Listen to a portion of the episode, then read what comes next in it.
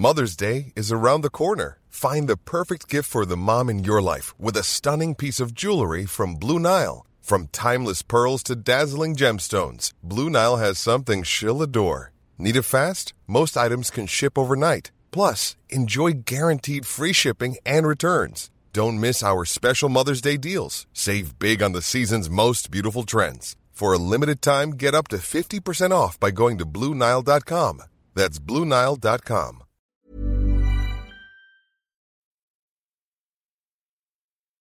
Bonsoir, bienvenue dans le podcast Culture PSG du lundi 4 mars 2019.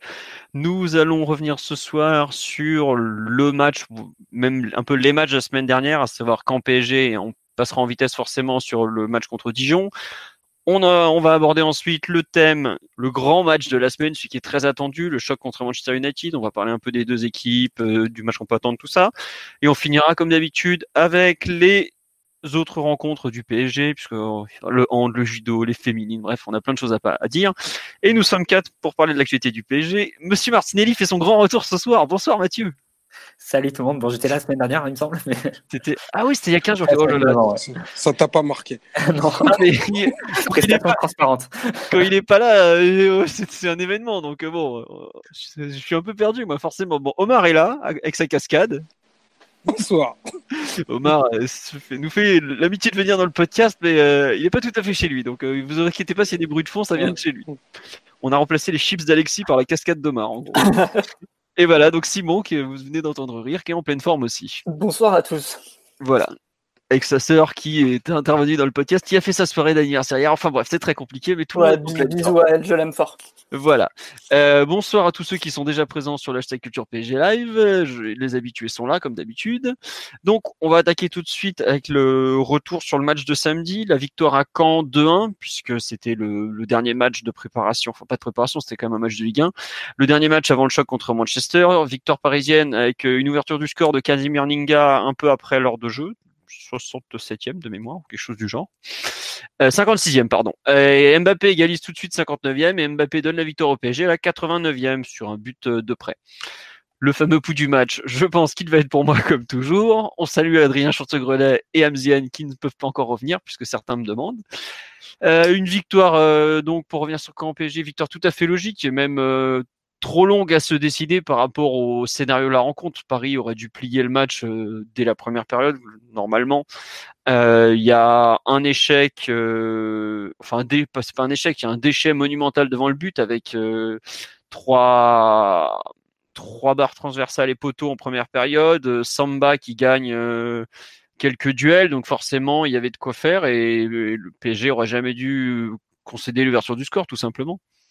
Mais bon, les Parisiens ont su se remettre euh, en route euh, à un moment où ils perdaient un peu le fil jusqu'au but de Canet. Et puis finalement, bah, Mbappé qui égalise sur un penalty bien provoqué, une victoire en fin de rencontre, alors que bon, euh, honnêtement, je pense qu'un match nul, personne n'en aurait voulu côté parisien vu le manque de réussite.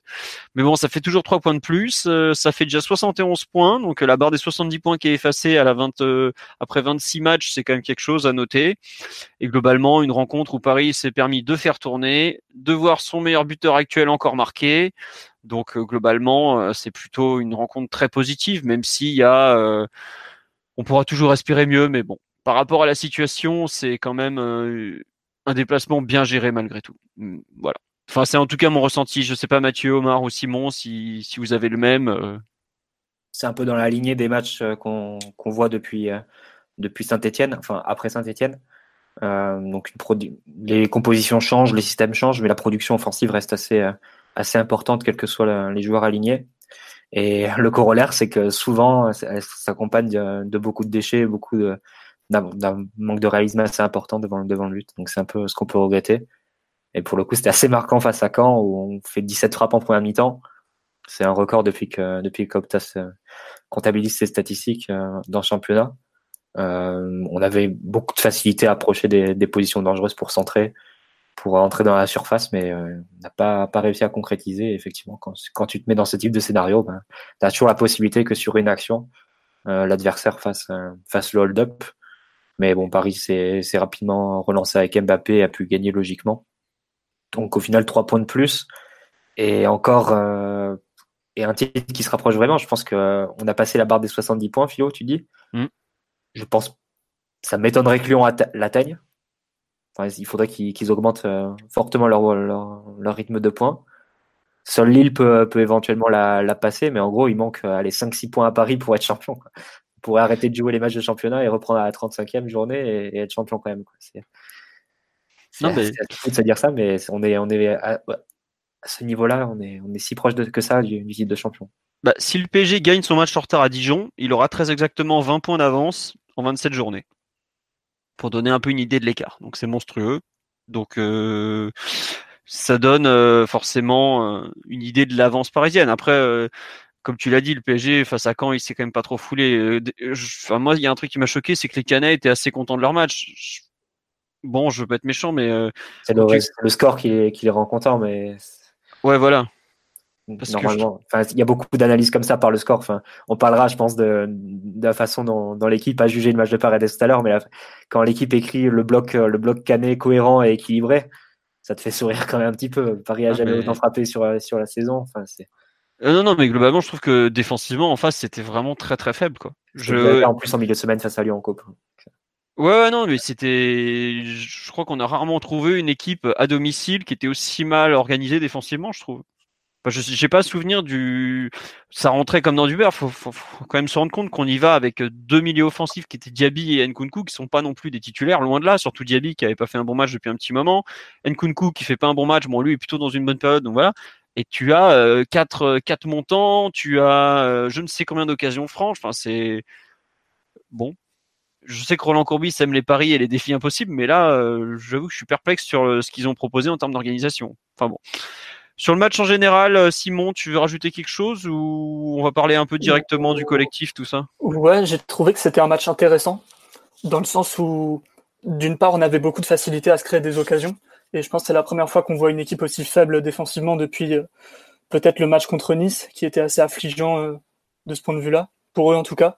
Et en plus, on n'avait pas Neymar, donc ce qui est encore une autre euh, une circonstance aggravante. Donc c'était un match intéressant de ce point de vue-là, et aussi parce que comme on a eu un manque assez frappant de réalisme, ça nous a obligé à garder de la continuité quand même sur à peu près tout le match pour, pour gagner la bataille du score. Et du coup, ça n'a pas vraiment ressemblé à une rencontre pré-Ligue des Champions, j'ai trouvé. C'était un match hautement plus intéressant que ce qu'on avait pu voir euh, euh, à Bordeaux avant le match aller à Old par exemple. Donc, euh, j'ai quand même trouvé que c'était c'était pas si inintéressant que ça au final, et le résultat est positif, donc c'est plutôt pas mal. Très bien. Euh, je vais faire un petit tour sur live, il y a pas mal de, de réactions un peu en tout genre. Euh, je vais rester centré sur le match. Il y a d'autres personnes qui ont lancé d'autres débats, mais on y reviendra peut-être un peu plus tard. On nous parle du but Inzaghiesque de Mbappé. Bah, c'est exactement ce, ce dont on a parlé avant l'émission. Pour tout vous dire, le, le but à 2 mètres du but qu'il a pas trop l'habitude de mettre. On nous dit si on fait le bilan entre les deux matchs contre Manchester en prenant en compte les blessés, la fatigue, le banc faible, c'est super bien négocié. Ah bah, le PSG a gagné toutes ses rencontres en faisant tourner un maximum, sans nouveaux blessés, et il y a même des joueurs qui étaient au fond du trou qu'on peut se relancer. Donc effectivement, le bilan est excellent. Euh, on nous parle du stock de, de de samedi pour être redoutable mercredi. Ça serait pas mal, mais je suis pas sûr que ça fonctionne totalement comme ça. Et on nous dit, ah tiens, sur samedi aussi, on finit avec 0,71 expected goal concédé, ce qui n'est pas illogique vu qu'il y a quand même une tête sur la barre en bonne position et un but euh, avec une frappe de près, contre 4,08 en faveur du PSG. Donc ça montre bien à quel point Caen a concédé de ce occasions. Parce que 4,08 d'expected goal, c'est quand même un chiffre assez élevé honnêtement, surtout pour un match à l'extérieur. Avec le penalty ou sans le penalty, si la personne pourrait préciser. Non, c'est avec le penalty, mais c'est. 4 avec le penalty, c'est quand même beaucoup. Mais tu comptes, tu comptes les matchs précédents face à Nîmes, Montpellier. On n'a pas les stats pour le match face à Dijon, mais je pense que ça fait au moins 4 matchs de suite où on, où on tutoie les 4. Expected goals par match. C'est dire la- le rythme auquel on carbure offensivement. Ouais, la, la qualité offensive, parce que ça reste des positions de frappe en général. Si tu les expected goals, c'est un, indita- un indicateur statistique pardon qui est intéressant, mais en gros, euh, plus meilleurs sont tes, enfin plus franches et sont tes occasions de but, plus ça va monter. Donc ça montre quand tu es à 4 comme ça sur un match extérieur, ça te montre à quel point tu as eu de- des occasions vraiment euh, intéressantes et sur lesquelles tu aurais peut-être dû faire mieux quand même. Enfin après, bon, on veut toujours, euh, voilà. on nous dit, on nous demande un mot sur le match de Luciano Acosta hier soir qui a mis un but pour son le, la reprise de la MLS. On en reparlera un autre jour peut-être de ce petit être. Euh, sur la partie analyse en général de camp PSG, je pense qu'on va avancer assez vite. On... Je voudrais un peu qu'on parle, à part si euh, Omar, tu as des trucs à rajouter ou on avance pour l'aspect tactique du match? on peut, on peut avancer. D'accord. Justement, l'aspect tactique, ça a été marqué par un retour au 4-4-2, alors que Thomas Tuchel a beaucoup joué en 3-4-3 dernièrement. Euh, qu'est-ce que tu en as pensé euh, de ton côté, par exemple? Je pense que c'est très lié aux, états de forme des uns et des autres et, à la préservation de certains. Donc euh, le, 4-4-2 dont tu parles a amené pas mal de, jeux sur le côté, sur les côtés pardon. C'est aussi lié au, retour en forme entre guillemets de, Meunier et de Kurzawa qui t'offrent bah, beaucoup plus de positions de centre et, un jeu extérieur un peu plus prononcé. Après, euh, le, enfin, ce que te propose, qu'on proposait quand pondère, euh, pondère beaucoup euh, ce qu'on a pu faire tactiquement sur le match parce que il y a, eu très très peu de, de mise en danger et de, et de propositions, je dirais même tactiques intéressantes de la part des Canets. Donc ça a plutôt ressemblé à un, un, un, grand, un grand échauffement euh, pour moi euh, plutôt qu'autre chose. Il n'y a pas de. Les, enseignements majeurs, les retirer face dans un tel contexte, c'est vraiment, vraiment compliqué. Après, euh, il y en a qui ont réussi à se mettre en valeur plutôt positivement. je, pense, je pense à Kurzawa qui n'a pas un match trop mal, mais voilà, tactiquement, je ne pense pas que Tourol retire beaucoup de, de ce match-là, tant quand on a fait peu en fait, et je crois que dans des proportions qu'on n'a pas vues cette année. Quoi. Très bien. Euh, Mathieu, sur euh, un peu le, jeu et la, lecture qu'a de la rencontre euh, au niveau tactique, Omar, tu veux rajouter quelque chose?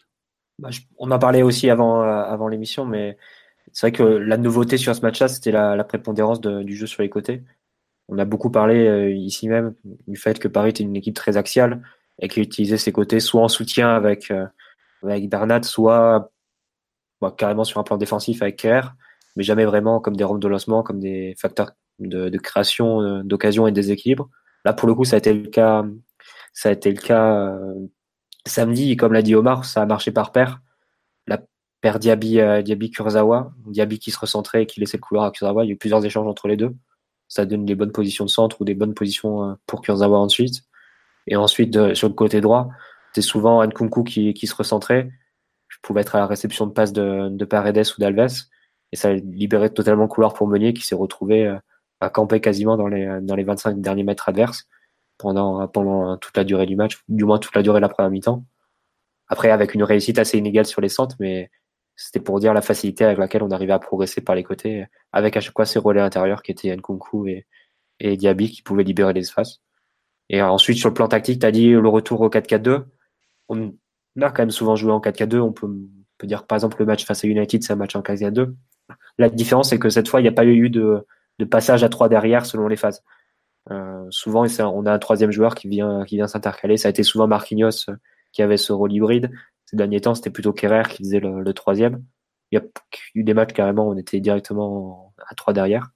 Là, c'était pas le cas. On était, on est resté à 4. Éventuellement, Paredes qui venait, qui venait faire le joueur le plus, euh, le plus bas sur le terrain à la base du jeu pour, pour lancer le jeu. Mais pas de ligne de 3 vraiment établie et une projection latéraux beaucoup plus haute que, qu'à. Donc c'était un peu les, enseignements, mais comme l'a dit Omar très bien, c'est très très lié au profil des joueurs qui étaient alignés, euh, qui étaient alignés sur le terrain. Et je pense que Tourelle c'est, d'abord appliqué à.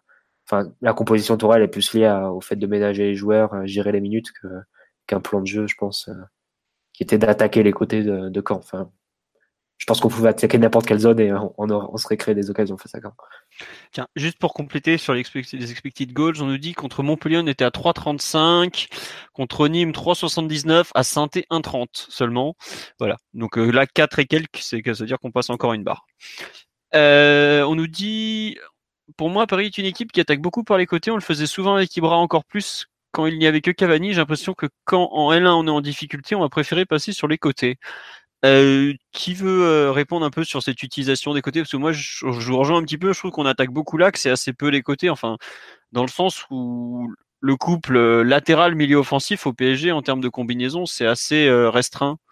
Et c'est peut-être justement une des, un, des, un des points sur lesquels on a le, le plus insisté samedi, c'est bah, les, les deux joueurs de couloir qui ont tenté de combiner, alors que c'est enfin, des combinaisons, par exemple, pour prendre le côté gauche, euh, Neymar Bernat, j'en vois pas beaucoup cette saison. En général, nos milieux offensifs utilisent les appels des latéraux, mais ils les servent pas forcément. Et puis, comme tu disais Mathieu, par exemple, Kerrer à droite, il va pas, il va presque pas monter. Bon, Bernat beaucoup plus à gauche, mais il va rarement finir dans les 20 derniers mètres. Donc c'est effectivement quelque chose qui est un peu euh, alternatif, je dirais. Je sais pas, Simon, ce que tu en penses de ton côté, un peu de cette utilisation des côtés? On a une utilisation des côtés très modérée dans le sens où l'équipe, dans sa meilleure forme en tout cas, depuis, depuis qu'on a commencé notre phase de progression, ça repose quand même sur une colonne vertébrale Marquinhos, Verratti, Neymar. Sans Neymar, c'est plutôt Di Maria ou un autre meneur euh, à la, à la Draxler ou Alan Kunku. Donc euh, on n'est pas une équipe spécialiste pour trouver des, attaques vraiment lancées sur les côtés. Et hier, ça a été le cas euh, parce qu'on avait les joueurs pour le faire et qu'on a, on a pu, euh, ainsi on a pu aussi mobiliser un peu plus de joueurs vers l'avant que, que sur les derniers matchs. Dernièrement, on relançait souvent avec cinq joueurs, on attaquait avec cinq joueurs ou cinq joueurs et demi. Là, c'était plus, on relance avec trois, quatre joueurs et on attaque avec six joueurs ou six joueurs et demi selon la position d'Alves euh, ou Paredes éventuellement. Donc, euh, rien que ça, forcément, ça fait la différence. Tu couvres un peu mieux la largeur, tu as plus de solutions de passe sur les extérieurs et avec beaucoup de facilité pour trouver des relais, mais c'est pas quelque chose qu'on voit habituellement. Je pense qu'hier, en 40 minutes, on a plus centré qu'en 90 minutes à Old Trafford, ce qui est quand même significatif. Donc, euh, ça, fait, ça fait un atout de plus dans, dans notre jeu, parce que, en l'occurrence, on n'avait pas de, pas de jeu très développé sur les côtés, en tout cas en phase de finalisation et de, de création d'occasion. Ça, ça me paraît être une certitude. Surtout que depuis un petit moment, il y a, y a aussi des, des, choses qui l'expliquent. Avec l'absence de Cavani, c'est plus compliqué de, de trouver des, du, de la réception dans la surface. Donc il y a tout un tas de facteurs qui, qui expliquent les différentes animations qu'on a pu voir. Mais non, je vais pas être trop d'accord avec le, ce tweetos qui a dit qu'on avait l'habitude depuis un peu longtemps de passer sur les côtés. D'accord. Bon, on se rejoint un peu tous. Non, c'est bien de parler de Cavani parce que Meunier et Kurzawa, c'était latéraux de la première saison d'Ebry. Là, c'est la, la, saison où vraiment on passait euh, essentiellement sur les côtés pour créer des occasions. Avec Cavani qui mettait des montagnes de buts. Ouais. Tiens, on nous demande est-ce que c'est est-ce que c'est pas paradoxal de se mettre à miser autant sur les côtés quand Cavani n'est pas dispo? Ou est-ce que c'est juste une grosse faiblesse une grosse faiblesse canaise? Oh bah c'est probablement un peu des deux, mais c'est vrai que c'est étrange de vouloir centrer autant quand tu as dans la surface Di Maria pas spécialement un récepteur de centre et Mbappé qui qui commence qui peut peu à peu est meilleur, mais bon la partie aérienne était oubliée par exemple. On le voit sur le, deuxième but, par exemple, euh, Kurzawa met la balle sur la tête de, Mbappé. C'est pas, il est pas très à l'aise de la tête. Bon, il a tellement d'autres qualités que personne lui en voudra. Mais c'est sûr que centrer autant quand t'as pas de joueur capable de, réceptionner, c'est un peu, ça peut être un peu étrange.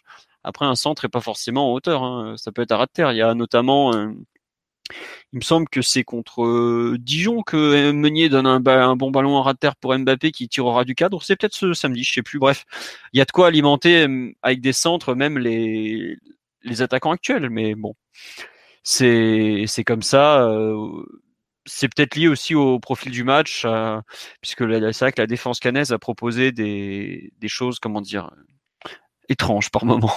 Par hier, le, la défense sur le, le, centre de Diaby, par exemple, du 2 du, du penalty, c'est assez étrange. Il y a eu des moments où ils jouaient, ils ont tenté de jouer à peu près haut, mais pas totalement. Enfin, je sais pas. Je trouve qu'il y, y, a tellement de trucs qui n'allaient pas dans, dans, cette équipe que c'est dur d'en tirer des conclusions sur la façon d'attaquer euh, au final. Après, c'est que ma conclusion euh, personnelle. Hein. Vous pouvez en avoir une autre, euh, voilà.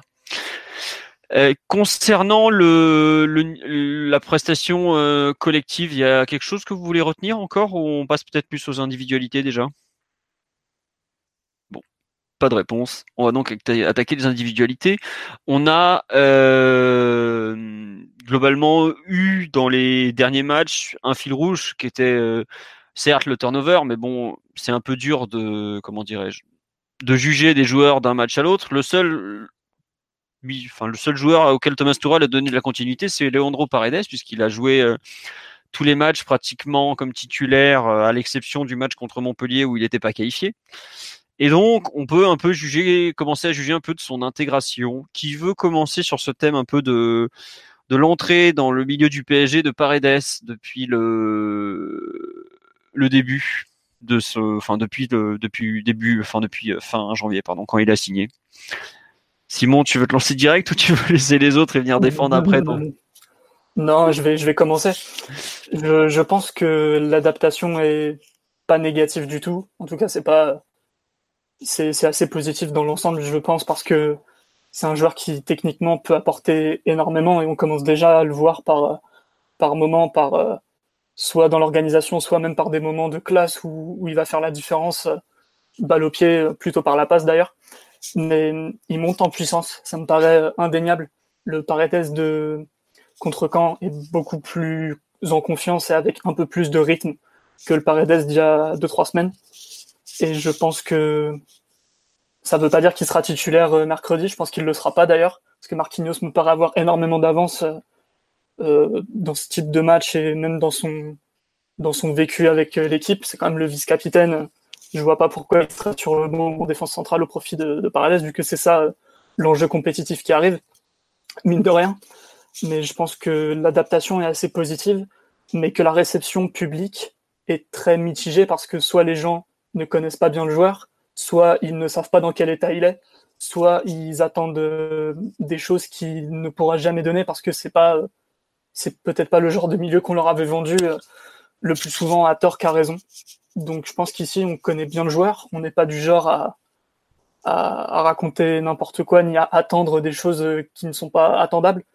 Et du coup, euh, je pense qu'ici tout le monde trouve qu'il monte en puissance et qu'il est assez intéressant par moment, même s'il doit gagner encore euh, en continuité, en concentration et en, volume physique.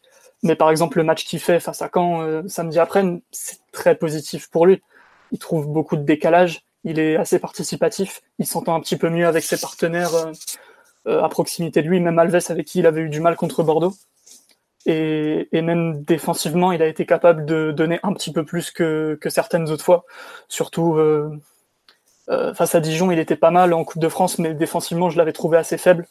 Et là, euh, contre Caen, il a fait des meilleures interventions qui sont un peu plus difficiles que ce qu'il a l'habitude de faire, et ça prouve que, que le joueur il est en train de s'adapter euh, tout doucement et que qu'il n'y a pas de raison de s'inquiéter outre mesure. Je pense que plus ça va aller et plus il va trouver ses marques et, et se rendre utile à l'équipe. Très bien, tu sais tout? Enfin, j'ai, ouais, c'est à peu près. non, non, mais j'ai hâte d'entendre ce que vous allez en dire plutôt. Mais ouais, c'est, c'est ce que je pense en tout cas. Non, euh... non, non, on nous dit cette propagande anti-Paredes juste parce que le numéro 25 ne joue pas. Je suis pas sûr que ce soit lié à Rabiot parce que bon, il y a pas mal de, de personnes qui ont fait leur deuil de, de Rabiot dans. Enfin, Surtout après le match de Manchester, je pense que Rabiot a un peu disparu des débats. Oui, voilà, oui, tout simplement. Euh, non, c'est plus, euh, comme le dit euh, Simon, une méconnaissance du, du joueur qu'il est. Euh, quand j'entends du Paredes n'est pas un 6 en jugeant un positionnement plus qu'un profil, alors que dans le football moderne, ton profil définit plus ce que t'es que ton poste va falloir un peu que certains se rendent compte de ça. Euh, c'est ça, c'est de la méconnaissance. quoi. C'est sûr que les personnes qui attendaient Paredes en train de mettre des tacles glissés et de faire du, du marquage individuel, euh, ils ont dû être déçus. Mais bon, enfin c'est pas comme tu dis, c'est pas c'est pas c'est pas ce qu'il est tout simplement quoi. Euh, Mathieu ou Omar sur le un peu cette intégration de Paredes, euh, qu'est-ce que où est-ce que vous le mettez, comment vous le jugez à peu près à cet instant? Ah, Omar est parti. Omar? Oui. Ah, excuse-moi.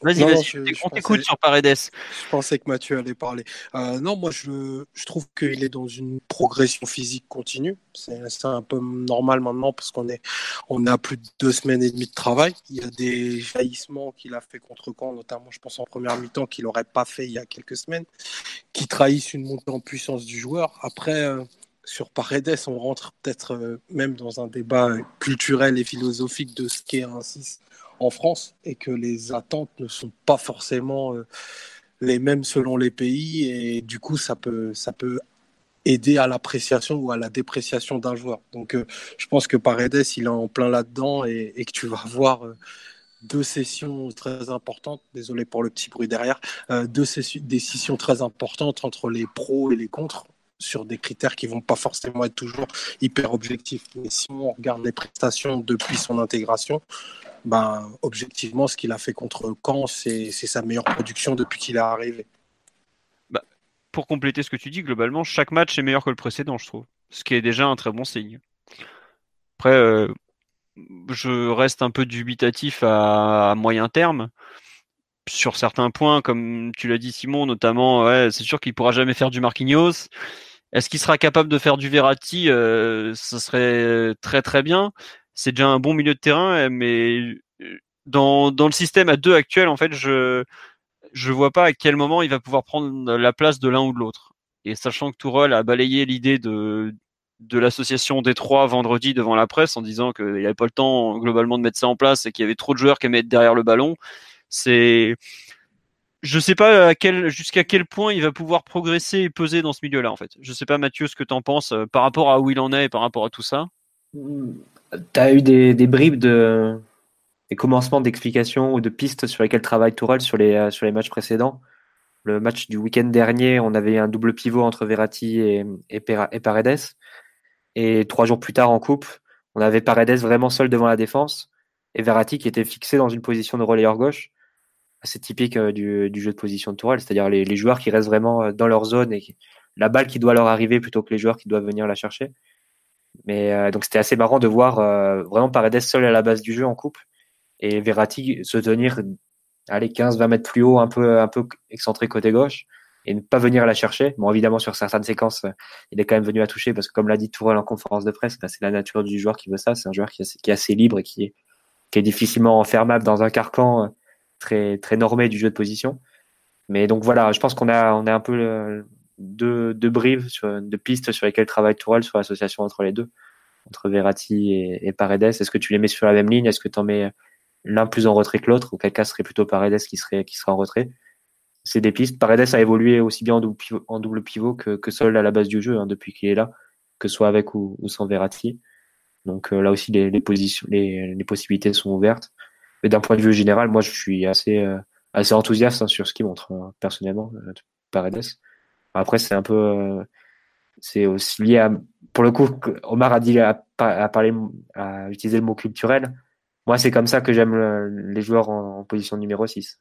Moi, j'ai besoin, enfin, j'aime que le numéro 6 soit capable de créer des décalages et de et d'ouvrir des, espaces aux partenaires. Donc, euh, après avoir eu Mota pendant, pendant autant d'années, c'est, c'est difficile après de passer à Krikoviak, à Stambouli, à, à Cabaye. Je suis plutôt content d'avoir un, ou à Luchesso. Je suis plutôt content d'avoir un, joueur qui est capable de, vraiment de, casser des lignes, de faire des décalages et de trouver des, partenaires dans des positions favorables. D'ailleurs, c'est un peu, c'est assez marrant de voir que c'est souvent Nkunku qui trouve, qui trouve entre les lignes. Après, après l'action se déclenche, euh, déclenche ou non, selon le, niveau de, le niveau technique d'Nkunku sur le match en particulier, mais Souvent, il arrive à le trouver dans de bonnes positions. Mais globalement, je le trouve euh, vraiment bon, euh, Paredes. Après, là où il y a des, des marges de progression, c'est sur les ballons qu'il peut perdre euh, assez bas en phase de construction.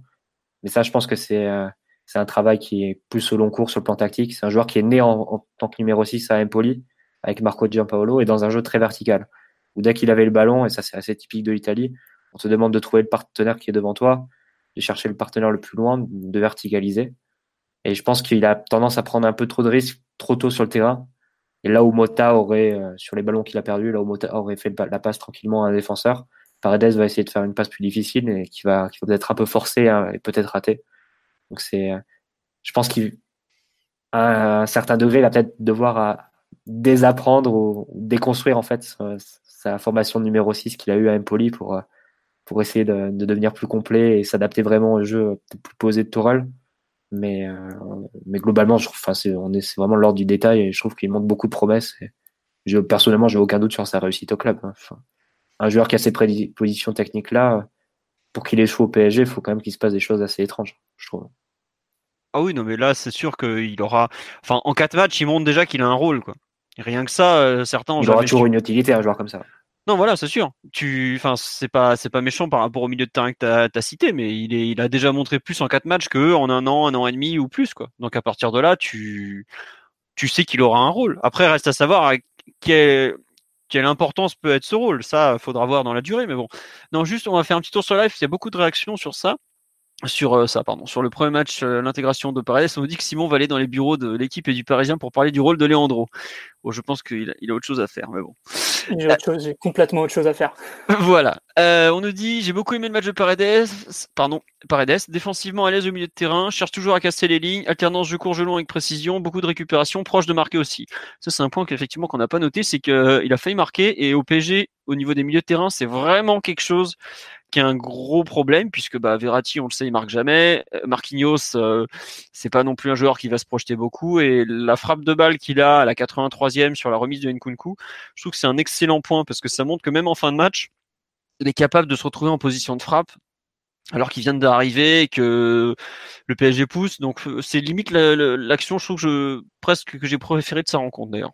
Globalement, il a une excellente technique de frappe, hein, que ce soit sur ah les passes sur les longs ballons, sur les transversales, sur les, sur les frappes à mi-distance, sur les, coups de pied arrêtés. Oui, oui, oui. Là, c'est contre... maintenant, c'est clairement lui qui a le meilleur pied de l'effectif avec Neymar. Ça fait aucun doute.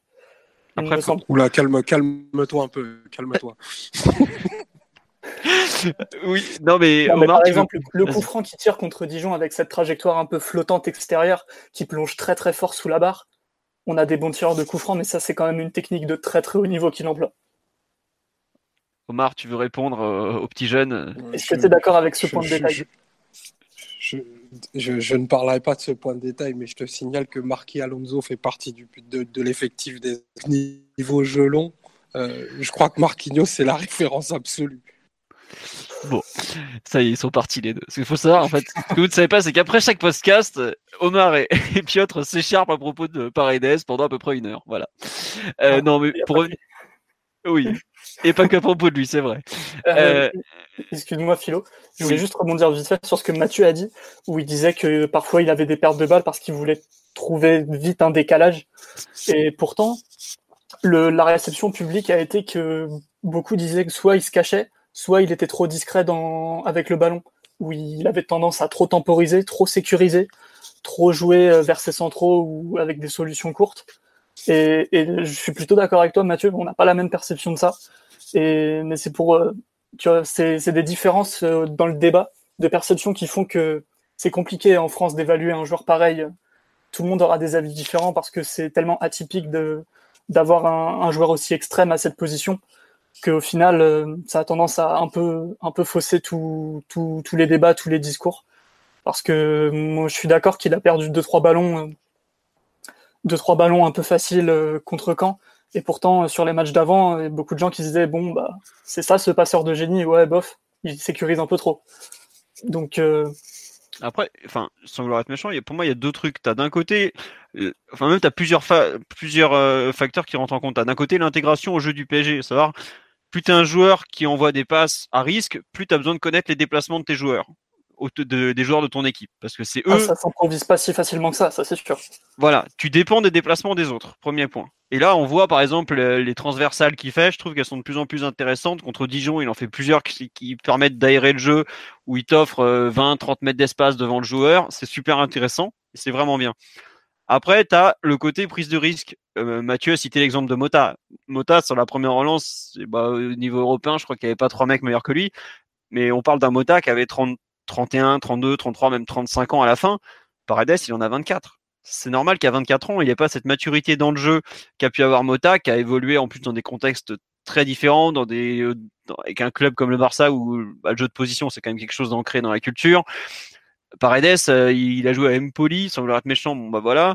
À la Roma, où le jeu de position, c'est bon voilà. Et au Zénith, où comme tu le sais euh, aussi bien que moi, il joue en marchant parce que ça le saoulait, il jouait avec des tanches, ou presque. Forcément, il arrive au PSG où l'exigence est quand même plus élevée. Il a, il a besoin aussi de, devenir un peu le joueur qu'il est censé être euh, à moyen terme, quoi. Et c'est normal qu'il ait du déchet, qu'il prenne, qu'il fasse parfois des mauvais choix parce que justement, il a, il il est pas encore mûr, tout simplement et c'est tout à fait normal. Euh, même Verratti, je me souviens de, au départ, il tentait des trucs un peu impossibles alors qu'il a, il a probablement plus de talent que Paredes. C'est pas méchant avec Paredes, hein, c'est une vérité, c'est tout. Et voilà, il, faut, il faudra juste lui laisser le temps de, de prendre ses marques, de, de mûrir dans son jeu, de, et à la fin, il est possible qu'il euh, qu'il soit, comment dire, euh, un joueur euh, effectivement capable de, dicter le tempo comme le souhaite Tourelle dans une équipe de très haut niveau. C'est tout ce qu'on peut lui souhaiter d'ailleurs parce que aujourd'hui, euh, qu'est-ce qu'on peut espérer mieux que que cet homme entre guillemets pour euh, pour gérer le rythme d'un match puisque c'est quelque chose qu'on a peut-être un peu de mal à faire depuis le départ de Mota globalement. Enfin, je sais pas ce que vous en pensez de, de, cette histoire de tempo notamment concernant Paredes, Omar, Mathieu ou, ou Simon. Je suis, je suis d'accord avec toi et c'est pas moi de toute façon qui vais te contredire, puisque j'ai toujours milité pour qu'on recrute euh, en premier lieu un organisateur plutôt qu'un joueur euh, plus défensif ou plus physique, vu que je comptais énormément sur Marquinhos plutôt. Donc, euh, dans tous les, pratiquement toutes les équipes du plus haut niveau, dans les dix meilleures équipes, en tout cas celles qui ont un minimum d'ambition avec le ballon, il y a un joueur capable d'organiser à peu près parfaitement le jeu en créant beaucoup de décalage et avec beaucoup de, de, de qualité technique. Donc, euh, il s'inscrit dans, dans ce projet de jeu-là et avec un entraîneur aussi ambitieux que Tourelle à terme dans le jeu, même si on a vu qu'il pouvait euh, parfois s'adapter un peu avec, euh, avec tout ce qu'il avait euh, pour aller chercher un résultat. Je pense que, que la rencontre est logique et que ça devrait bien se passer d'ici d'ici la fin de saison et sûrement encore plus l'année prochaine. C'est ce que je crois. Très bien. Tu veux compléter, Omar, sur, ce, sur le joueur? Non, là où, là où je pense qu'on qu'on se rejoindra tous, c'est que vraiment, euh, la qualité du, joueur est indéniable. Il y a, vraiment aucun doute là-dessus. Je pense que c'est pas trop, c'est pas trop un truc de notre époque, mais il va vraiment, il va lui falloir du temps et de la patience parce que ben, il intègre un collectif qui, qui tourne vraiment très très bien en ce moment. Lui, il vient d'un championnat qui était moins compétitif. Il connaît pas ce niveau d'exigence de par les clubs qu'il a connus précédemment. Donc, peut-être que le saut de qualité qu'on lui demande de faire dès son arrivée, il est trop haut. Mais il montre déjà des prédispositions super élevées. Donc, euh, enfin, il n'y a, pas a, pas- a pas de sujet. Quoi. Il, Pa- Paredes, c'est un joueur qui va réussir. Ça va être un, ça va être un, c'est un futur très grand, tu vois.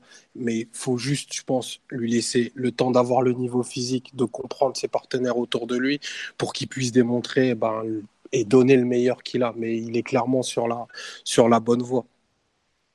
Très bien. Mathieu, tu veux compléter euh, sur Paredes ou t'estimes qu'on a fait le tour si tu as un dernier truc à ajouter? Non, pas spécialement. Ok. Euh, Est-ce qu'il y a d'autres performances individuelles concernant ce camp PSG ou même euh, PSG Dijon qui était auparavant sur lesquelles vous voulez euh, revenir, vous appuyer, critiquer, mettre en avant, comme vous le souhaitez? Sinon, on peut encore parler de Mbappé comme toutes les semaines. Mais bon. Personnellement, je suis Oui. surpris par le niveau physique de Kurzawa. Je Très- le trouve mieux que ce que j'aurais attendu euh, après une si longue période d'inactivité euh, forcée. Donc, euh, c'est toujours pas un joueur euh, forcément très fantastique dans ce qu'il propose et en, en termes de précision ou même d'intelligence. Mais je trouve qu'il a quand même pas mal de, de caisses, que le poste euh, un petit peu milieu gauche comme ça, ça lui va très très bien parce que défensivement, ça a toujours été un joueur à risque. Et, mais surtout physiquement, en fait, que je suis surpris du nombre de sprints qu'il est capable de faire et de, du volume physique en général. Je pensais pas qu'il qu'il qu'il aurait cet état de forme. Ça reste à confirmer, bien sûr, sur la durée, parce que si ça sert à rien de faire deux bons matchs si c'est pour plonger ensuite. Mais je trouve ça positif et je pense que c'est un joueur qui, le mieux il est physiquement et le plus de confiance il a et ça se ressent techniquement aussi. Kurzawa, c'est pas, c'est pas comme Verratti, c'est pas un joueur qui, qui peut faire des différences techniques en, avec un très petit niveau de forme il a besoin d'avoir du rythme, il a besoin de se sentir bien dans son corps, je pense. Et ça, ça peut que le servir dans son jeu technique et même au niveau de, de, sa prise de décision. Parce que plus physiquement il se sent bien, plus il est en confiance et euh, c'est vraiment un joueur qui a besoin de ça pour performer. En plus d'avoir quelques conditions favorables comme euh, ne pas trop trop défendre. Donc euh, je suis agréablement surpris par son retour. Je demande à en voir un petit peu plus. Très bien. Sur Kurzawa, vous voulez vous partager cette, euh, cet avis euh, concernant le, bon niveau physique et autres Je sais pas, Mathieu, Omar. J'avoue que je ne saurais pas donner un avis tranché sur, le cas pour l'instant. Euh, C'est très tôt, mais il a de suite abord, enfin, montré son apport offensif, en tout cas sur les matchs qu'il a joués. C'est des matchs que Paris a largement dominés, donc euh, on va dire, que c'est plus, commode pour lui de, rentrer dans le groupe de, cette façon-là. Mais à chaque fois, il a, montré, bah, de toute façon, ce qu'on sait, c'est un joueur vertical qui, propose beaucoup, beaucoup de solutions par ses appels, qui est capable d'aller finir dans la surface pour, euh, pour marquer, pour faire le deuxième, euh, deuxième joueur au second poteau, enfin, ce genre de choses. Il n'y a pas, pas de grandes nouveautés. Après, bon, c'est sûr qu'il faudra voir un peu plus sur la durée, de voir comment, comment, comment il va pouvoir vraiment rentrer dans cette équipe, voir comment va se passer la concurrence avec, euh, avec Bernat, comment va ça se passer quand Neymar rentrera. Parce que Tourelle retentera le couloir Kurzawa-Neymar qui avait quand même laissé beaucoup de doutes hein, l'an dernier. Ça, c'est des choses, des questions qui sont encore ouvertes, mais on, va dire que c'est mieux quand même d'avoir le Kurzawa.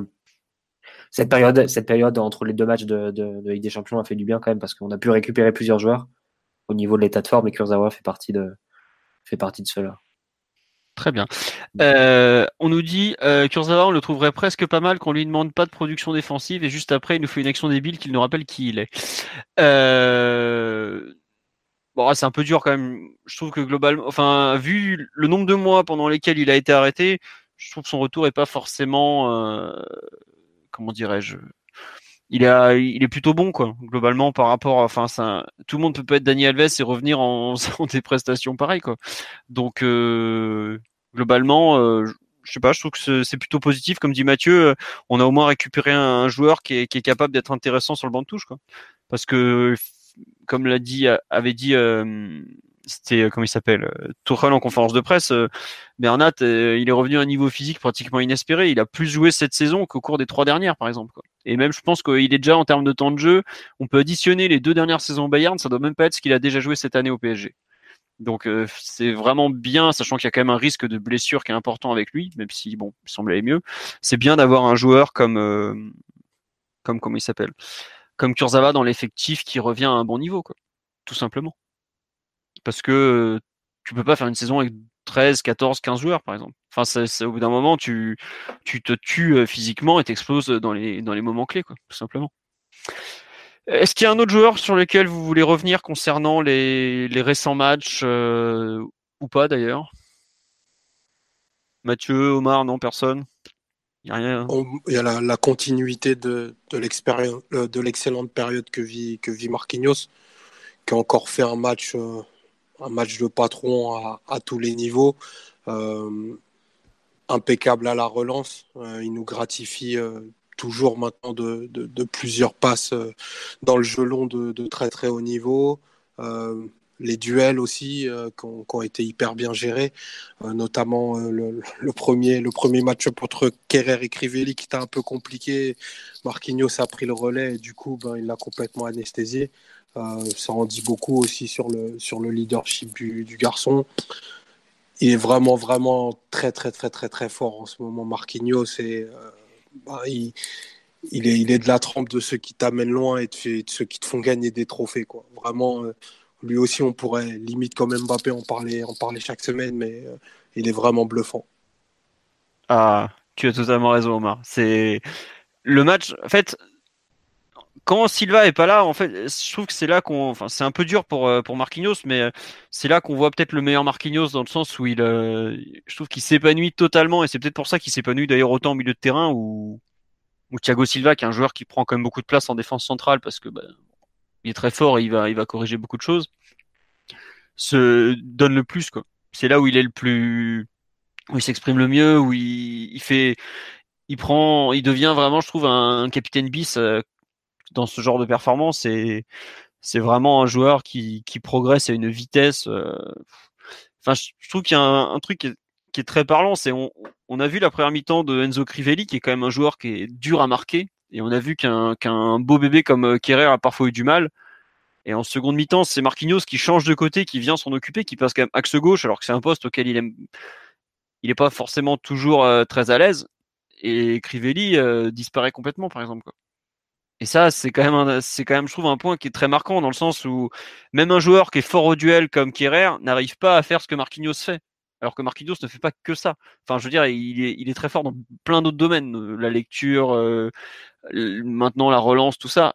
Et je trouve que ça en dit beaucoup sur la dimension qu'a pris le joueur en, en maintenant plusieurs mois. Quoi. Et, enfin, on se rend pas compte à quel point la saison de Marquinhos, elle, euh, est incroyable parce que là dans deux jours on joue un huitième de finale retour de Ligue des Champions. Le deuxième match de Ligue des Champions de la saison contre l'Étoile Rouge, il est sur le banc de touche, Marquinhos.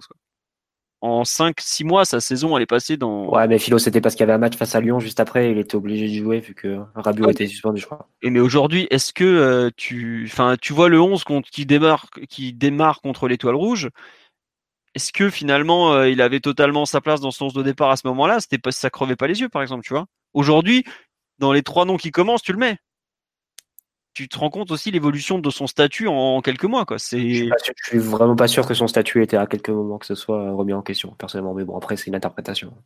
Mais... non, mais je, je, je, comprends très bien ce que tu veux dire par rapport à Lyon, tout ça, mais toujours est-il que c'était un match de Ligue des Champions et que bah il était sur le banc quand même quoi. Et en théorie en Ligue des Champions tu mets pas tes meilleurs joueurs sur le banc quoi. Donc euh, aujourd'hui, euh, c'est devenu un intouchable et il le mérite de par ses performances euh, semaine après semaine. Et là où il a parfois pu manquer un peu de continuité, de présence, de plein de choses, même, même je trouve que même dans la relance, il, est là à tous les matchs. Quoi. Alors qu'il y a eu des moments où c'est vraiment un, comment dire, un, point de son jeu où il était très très fluctuant. Il y a des matchs où il avait tendance à, proposer des choses, puis il se cachait complètement. Là, tous les matchs, il sort des passes. Tu fais, waouh, waouh, waouh, c'est c'est vraiment lui, c'est le même joueur, quoi. Et il va avoir 25 ans dans, dans, les, prochains mois seulement. C'est, il a, franchi un cap qui est, incroyable, je trouve vraiment incroyable. Et d'ailleurs, le fait que Tourelle le fasse jouer en défense centrale n'en ait pas fait un milieu à 100%, euh, je trouve que c'est une très bonne chose pour euh, le PSG, pour lui, par rapport au Brésil. Parce qu'on sait que la sélection brésilienne cherche des défenseurs centraux d'avenir plutôt que des milieux de terrain où Casemiro est quand même installé pour un bon bout de temps. Et le fait que Marquinhos puisse jouer régulièrement en défense centrale, c'est quand même un, très très bon point, je trouve. Vraiment. Je pense que c'est aussi dans, ça rentre dans, dans son management du joueur, je pense pour Toile. J'imagine que le joueur prend plus de plaisir à jouer défenseur central. Et donc pour le récompenser entre guillemets les efforts qu'il fait au milieu, tu peux tu peux lui donner euh, le droit de jouer défenseur central sur certains matchs. Je pense j'imagine que ça peut rentrer en compte euh, dans, dans le management de Tourelle. Bah probablement. Après, oui. du principe qu'il préfère jouer en défense centrale, mais vu qu'il est formé là, je pense que c'est le cas. Bah, il a l'air de vouloir jouer partout maintenant, donc. Euh. non mais c'est vrai. Euh, tu l'écoutes, le mec il veut jouer partout. Demain tu lui dis bon, tu vas jouer avant centre avec Mbappé pour faire des remises, je suis sûr qu'il est prêt à y aller maintenant. Bah, disons que si tu pouvais avoir Marquinhos défenseur droit, défenseur central et, milieu de terrain, bah tu serais pas mal. Faudrait avoir, faudrait en avoir trois dans l'équipe. Mm. Puis après, tu nous mets un. Ah non, deuxième Verratti, on l'a déjà acheté. Puis un deuxième Neymar, mais ça coûte un peu cher. Non, voilà. Euh, non, on nous dit, je suis d'accord avec vous, mais pour tempérer sur Marquinhos, on l'a vu Santiago Silva dans les gros matchs de Ligue des Champions et c'était bon, voilà. Euh, il vit une excellente période, mais on peut pas dire qu'il affiche son meilleur niveau, Santiago Silva non plus. C'est bah, c'est vrai que euh, si on se rappelle du match PSG-Napoli, par exemple, il n'y a pas Thiago Silva, il y a la défense centrale Marquinhos Kimpembe, et ce jour-là, les deux passent complètement à côté. Quoi, donc, euh. après, entre-temps, il y, a eu, y a eu un changement de système, il y a eu aussi beaucoup plus de performances à mettre à son crédit qu'autre chose. On, peut parler des, trains qui sont en retard, mais concernant Marquinhos, il y en a beaucoup plus qui sont à l'heure. Et, et, sa dimension, elle n'est elle est pas que sportive. Elle est, elle est aussi en termes de, de rayonnement et de, leadership. Et ça, c'est considérable d'avoir un, joueur qui s'est autant mis en risque pour le collectif, en sortir autant renforcé. Parce que c'est aussi de ça dont il s'agit. C'est l'histoire de, de, de ben, d'un. Parce que quand il joue, il joue, devant la défense, c'est parce qu'on n'a pas d'autre choix que celui-là. Et de cet énorme pari, il en fait quelque chose de gagnant. Et il en est encore plus fort aux yeux des autres. Et sportivement, il est même encore plus fort. Donc c'est bah, ça qui est c'est ça a félicité le bah, aussi bien pour Marquinhos qu'au niveau du, staff et de. C'est c'est vraiment fort quoi ce qu'ils ont fait. Très bien, euh, je n'avais pas compris que tu voulais t'arrêter là-dessus. Euh, ouais, non, juste comme tu dis sur euh, Marquinhos euh, qui a été moins bon à une époque, il y a comme c'est plus la même équipe qu'il y a quelques mois quoi. Tu regardes comme tu dis, il a évolué mais toute l'équipe a évolué puisque si je me trompe pas, on a exactement le même 11 de départ contre euh, comment ça s'appelle? Contre Lyon quand on gagne 5-0 au parc en faisant une première mi-temps effroyable que contre euh, Liverpool quelques semaines plus tard. Et tu te rends compte que ça n'a plus rien à voir. Avec le même milieu de terrain Marquinhos Verratti euh, enfin il y a tellement de choses qui ont évolué en quelques mois qu'aujourd'hui est-ce que les mauvaises prestations qu'il a, qu'il a faites il y a six mois sont encore on peut les comparer d'un point de vue contextuel, j'en suis même plus sûr, tellement il, a évolué à grande vitesse, comme tu le dis. Bon. Tu nous dis, je suis pas sûr que Marquinhos préfère jouer en défense centrale, il s'épanouit tellement au milieu. Je pense qu'il a découvert qu'il avait une capacité de passe dans le jeu long et maintenant il s'éclate. C'est, vrai que son jeu long est, c'est un des grands marqueurs du nouveau joueur qu'il est devenu. Pour réjouissons-nous. Ouais, ça se dit plus ou moins. Voilà. Est-ce que vous voulez revenir sur un autre joueur ou on passe à PG Manchester? Bon, Pas de réponse. Ouais, si, si, ah, ah, vas-y, Simon. Je n'ai pas regardé euh, en détail les stats, mais j'ai l'impression que ça fait un petit moment que Diaby n'est plus décisif. Est-ce que vous, vous confirmez mon impression visuelle ou pas? C'est une nouvelle provocation envers Var, ça. Non, je, aucun problème, mais c'est juste que j'étais toujours assez époustouflé, non seulement par, euh, le, le niveau positif qui montrait quand même d'une certaine manière, parce que c'est un tout jeune joueur, et produire offensivement au PSG, c'est pas si simple. mais surtout il avait une vraie capacité à faire des stats et à trouver des gestes justes qui font la différence. Et je trouve que ça fait un moment qu'il est un petit peu en perte d'efficacité. Donc euh, c'est pas très très grave. Je pense qu'il va il va retrouver un peu plus de réussite euh, très bientôt, j'espère. Mais c'est un petit peu dommage pour lui de ne pas pouvoir confirmer euh, les bons moments qu'il a dans les matchs avec des gestes décisifs parce qu'il s'en était fait une petite spécialité quand même, surtout en sortie de banc, c'est vrai. Bah alors pour te répondre, il a plus marqué depuis le match à Villefranche en, Coupe de France le 6 février. Il avait mis une passe D contre Pontivy visiblement. Et après, c'est vrai qu'en Ligue 1, il a plus été décisif depuis son doublé de passe décisive à Monaco le 11 novembre.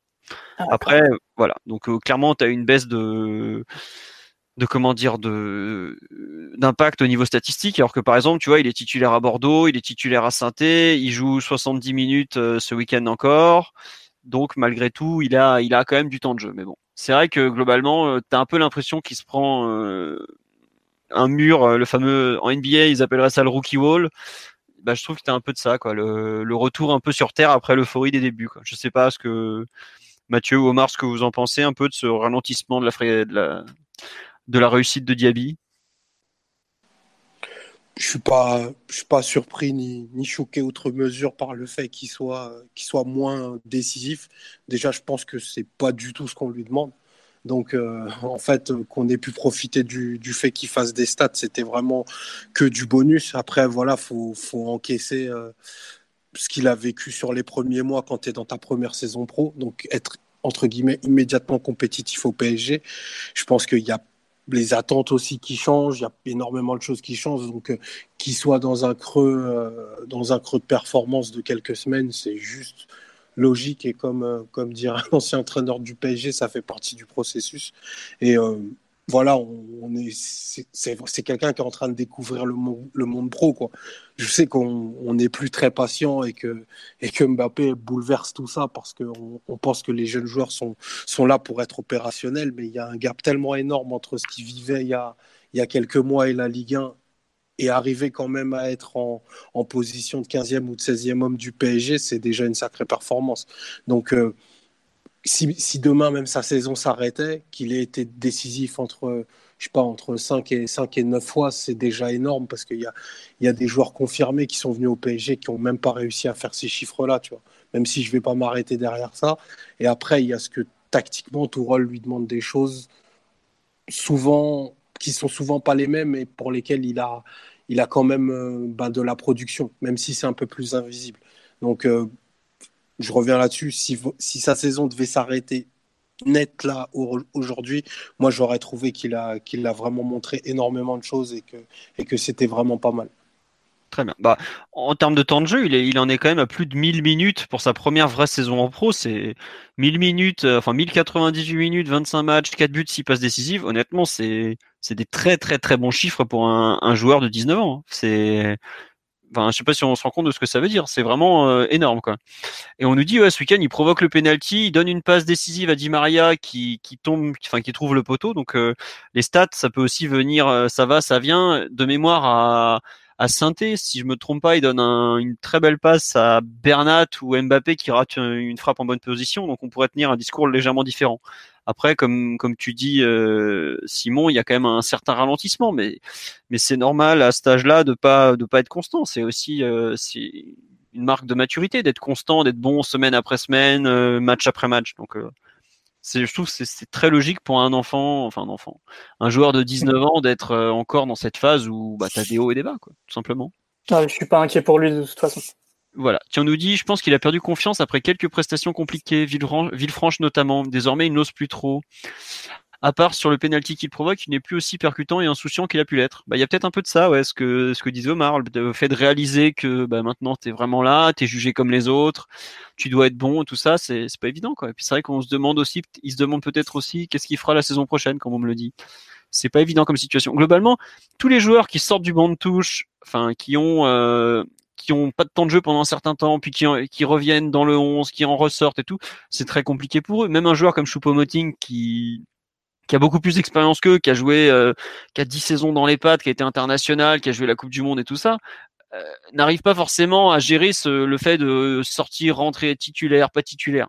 Donc, demander ça à un gamin de 19 ans, c'est impossible honnêtement. À part si tu as la maturité, as une maturité exceptionnelle et encore, euh, ça reste très compliqué. Le fait de changer perpétuellement de contexte dans lequel tu t'exprimes, c'est quelque chose qui est très très très très dur. Quoi.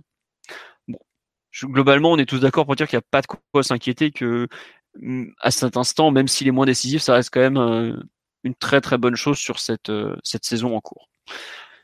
On va finir là-dessus concernant PSG quand, enfin quand PSG, pardon. On va attaquer le fameux le très attendu Manchester PSG, putain, pardon, PSG Manchester de, demain soir, euh, après demain soir, ça commence bien.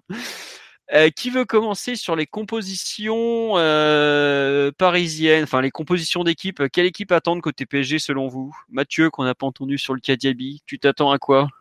Côté PSG Oui, oui. Côté United, je, côté, PSG, la, la composition est réglée et de façon totalement juste. Les, les 11 qui vont jouer sont les 11 qui vont jouer à l'aller. La seule question maintenant, c'est de savoir peut-être des détails de dispositif. Est-ce que, est-ce que Kerr fera encore le troisième défenseur central sur, certaines phases, comme, comme à l'aller, pour ce genre de choses? Voilà la position d'Alves, euh, Draxler, Di Maria. Di Maria, est-ce que ça sera, il sera plus un second attaquant comme il a été sur les derniers matchs Est-ce qu'il sera plus euh, milieu offensif côté gauche, euh, enfin axe gauche comme, comme elle allait, enfin ce genre de détails, mais les 11, les 11 joueurs qui, qui débutent, la question est évidemment tranchée. D'accord, donc pour toi, bah, sur le live, il y en a qui sont d'accord avec toi. Euh, personnellement, le, je, me pose de plus en plus de questions concernant le 4-4-2 qui avait été aligné à l'aller. Et je me demande si Tourelle va pas partir vers du 3-4-3. En fait, c'est par rapport. C'était un, un, double dispositif à l'aller. T'avais Kerr qui faisait le troisième central et, Alves et, Bernat qui jouaient, qui jouaient latéraux. Euh, avec la balle. Donc c'était. Oui, oui, mais je pense justement que là, la frontière est fine. Hein. Oh, ça, je suis entièrement d'accord avec toi, mais je pense que on défendra vraiment. Euh, enfin, je, nous vois bien défendre même à 5 demain quand même. Euh, enfin, après, non, savoir, enfin, 3-4-3 en permanence. Parce que globalement, Manchester ne, ne peut pas jouer avec des ailiers puisqu'ils en ont plus. Donc à partir de là, enfin, je vois pas comment ils vont pouvoir jouer en 3-4-3, sachant qu'ils ont même pas de quoi mettre un ailier gauche et un ailier droit. Et en fait, vu la fin de match contre Southampton où ils ont joué 4-3-1-2, avec euh, Pereira en 10 et le Lukaku Rashford devant, je vois pas comment ils peuvent ne pas construire leur dispositif autour du duo d'attaquants Lukaku Rashford. Et à partir de là, je pense que le plus simple pour le PSG est quand même, sachant que le but est quand même de ne pas prendre de but, puisque la qualification, tu as deux buts d'avance, voilà. Pour moi, le, plus simple pour le PSG, c'est justement de coller totalement sur le dispositif adverse, à savoir euh, défense à 3, Kimpembe, Thiago Silva, Kerrer, qui, qui vont devoir gérer à eux 3 les deux attaquants adverses. Et au milieu de terrain, bah, ce que Marquinhos a fait sur Pogba au match aller, bah, il va devoir le refaire sur Andreas Pereira qui sera leur 10. Et à partir de là, enfin, c'est quand même pas une équipe qui attaque extraordinairement bien. C'est pas, c'est pas méchant de le dire, mais en termes d'animation offensive, c'est un peu limité. Et en fait, le but, c'est vraiment d'annihiler complètement et de façon un peu euh, brutale le jeu adverse. Et ton 3-4-3 t'offre quand même tellement de possibilités pour attaquer que tu, que tu t'appuies un peu sur ça. Et le but, c'est justement de les, de les gêner le plus possible pour qu'ils fassent des erreurs comme ils ont fait à l'aller où au bout d'une mi-temps à, tenir, ils ont explosé en vol quand le PSG a un peu accéléré. Quoi. Enfin, moi, c'est vraiment, c'est typiquement, je trouve, une approche euh, prudente et d'attente puisque globalement, le temps tourne en faveur du PSG dans cette confrontation puisque le PSG a l'avantage. Et tant que tu prends pas de but, tu tu, te, tu mets l'adversaire de plus en plus en difficulté puisqu'il faut qu'il prenne des risques, des risques et plus tu prends des risques, forcément au bout d'un moment tu es, sanctionné. Enfin, tu peux pas être, tu peux toujours avoir tous les astres qui s'alignent, être en équilibre pendant 90 minutes et gagner à la fin, mais c'est, je trouve que c'est vraiment une question qui se pose euh, au niveau de vraiment du dispositif pur. Quoi. Enfin, je sais pas si Omar ou Simon ce que vous en pensez. Oui, moi je suis, je rejoins, je rejoins ce que tu dis, surtout que Solskjaer parlait, enfin, ce qui se disait autour de Manchester, c'est qu'il y avait deux possibilités, soit qu'ils eux fassent une défense à 3, soit qu'ils finissent, euh, qu'ils commencent le match comme ils ont fini le dernier, donc avec le 4-3-1-2, euh, et euh, ben, surtout on peut pas faire faire fi du fait que ben ils ont 10 joueurs absents et que leur, leur, leur la composition qu'ils vont faire est pour le coup assez lisible. Et par la même occasion, ben, le, le match qui vont pouvoir proposer aussi. Euh, l'idée, je pense, de, Manchester, ça va être entre guillemets de rester en vie le plus longtemps possible et d'essayer de, planter des banderies à la fin. Donc ben, ça implique que le PSG, nous, on va devoir faire le match opposé et, d'aller les chercher très haut, très vite pour pouvoir mettre euh, le ou, le ou les buts qui, qui, scelleraient la, qualification. Mais euh, c'est vrai que l'axe fort va, va, être autour de, de, Lukaku et Rashford. Lukaku qui a plutôt été en, en bonne forme entre, entre les deux matchs, puisqu'il s'est refait la cerise et il a remarqué des buts. Mais euh, le milieu de, de, Manchester va être tellement expérimental que voilà, c'est enfin, faut, faut pas arriver en étant trop confiant, comme disait Tourol, mais moi j'ai vraiment du mal à être inquiet pour mercredi. Quoi. Alors, en faisant, en faisant le match qu'il faut, ça, ça devrait rouler. Tu as parlé des nombreux absents de Manchester, donc euh, je peux pas les lister tellement il y en a, mais globalement Manchester se retrouve à devoir. Bon, Derea sera dans les buts, donc ça il y a pas de doute. À droite, ça devrait être Ashley Young. En défense centrale, à, côté de Lindelof, ça sera soit euh, Eric Bailly comme à l'aller, soit Smalling. Les journaux mancuniens ont l'air de dire que ça sera Smalling. Je Smalling vois pas pourquoi. est devant la hiérarchie. Ouais, mais enfin, si tu as fait le choix de mettre Bailly à l'aller, qui est pas spécialement en, faute, je trouve, je, vois pas pourquoi tu rechangerais pour le retour en fait. C'est plus. Euh... C'était c'était Bailly pour Jones à l'aller. Euh, parce que Smalling était, était blessé, il me semble. Mais depuis que Smalling est revenu, euh, mais il a tout joué. Et à l'aller, c'est pareil, Bailly il joue pratiquement pas. Et de mémoire, Smalling est sur le banc en match aller. Hein. Enfin, attendez, je retourne voir la, la, feuille de match parce que je euh, non effectivement, Smalling n'était pas sur la feuille de match. Donc excusez-moi, j'étais persuadé qu'il y était, mais non, il n'y était pas. Bah dans ce cas-là, effectivement, il pourrait débuter. Et à gauche, bon, pour finir la compo, donc j'avance. Effectivement, c'est donc plutôt Smalling que Bailly dans l'axe. À gauche, ça sera euh, normalement Luke Shaw qui a fait un bon match le week-end dernier, qui globalement des mecs en forme de, United. Au milieu de terrain, alors là attention, euh, les trois dieux de l'allée ne sont pas là. Herrera blessé, Pogba suspendu, Matic blessé. Donc, ça, devant... définitif, on est, on est d'accord que Hera, Matic n'ont aucune chance de jouer. Non, bah, ils, ont, ils étaient même pas à l'entraînement. quoi. ça, ça, a été, ça a été confirmé par Solskjaer qui ne jouait pas. Voilà, et puis il, il enfin, vendre, c'était quand la dernière conférence de presse? C'était vendredi. Euh, le mec, il n'en parle même pas dans ceux qui pourraient revenir. Quoi. Il, enfin, globalement, il a fait une croix dessus. Puis c'est normal, tout ce qui est musculaire, tu te rétablis pas. Enfin, c'est des vrais trucs qu'ils ont eu. Quoi. C'est pas des trucs en trois jours où tu peux aspirer. Ah, écoute, on a joué, je sais pas combien de fois contre le Barça et on est habitué à des à des guérisons express. Hein, Ouais, mais bon, tu sais, Manchester, il fait gris, il n'y a pas le, y a pas le poisson. Maintenant, je suis méfiant en fait euh, vis-à-vis des bluffs euh, sur les blessures. Tout le monde n'a pas accès au fameux poisson catalan, tu sais. La pêche est bonne en Méditerranée. Bref, il y a donc ça sera euh, le relayeur droit, ça risque d'être Diogo Dallo, là, le, tout jeune portugais qui est normalement en arrière droit plutôt, même s'il il est un peu polyvalent et capable de jouer un peu partout sur le côté. Mais il y a une possibilité qu'il que qui joue ailier, hein, Dalot, parce que la semaine dernière, il y avait un couloir droit Young Dalot. Voilà. Exactement. Et en 4-2-3. Voilà. Ensuite, il y aura normalement le, grand, le grand prodige de José Mourinho, le Scott McTominay dans l'Écossais qui sera devant la défense, qui est un peu le dernier milieu défensif qui traîne dans l'effectif. Et à gauche, ils vont devoir probablement relancer euh, Fred, le milieu relayeur brésilien, qui est un des gros flops de l'année en Angleterre, parce qu'il a quand même été acheté, euh, je crois que c'est 52 millions de pounds, donc ça doit faire au cours actuel à peu près un peu moins de 60 millions d'euros quand même pour vous donner une idée. Donc ça fait deux Krikoviak pour le même résultat, ce qui est pas terrible. Et ensuite, bah, devant, ça va être le, tout jeune Andreas Pereira, le belgeo-brésilien euh, qui a 22 euh, ans. Et globalement, tous, tous, tous au milieu, là, tous les joueurs qu'on cite. Dallo, il doit avoir 21 ou 20 ans, je sais même plus. McTominay, il a 22 ans, j'ai regardé aujourd'hui. Euh, Andreas Pereira, pareil, c'est un 96, il a 22 ans il y a juste Fred qui doit avoir 24 ou 25 ans maintenant, mais bon, c'est jeune. Et devant, bah, Lukaku et Rashford, puisque globalement Mata est blessé, Martial, ils vont pas prendre de risque parce qu'ils ont trop à perdre par rapport à la à la première ligue où ils ont déjà beaucoup de choses à faire. Parce qu'il faut quand même savoir que Lingard s'est blessé gravement, enfin c'est sévèrement reblessé plutôt en rentrant en jeu alors qu'il n'était pas prêt.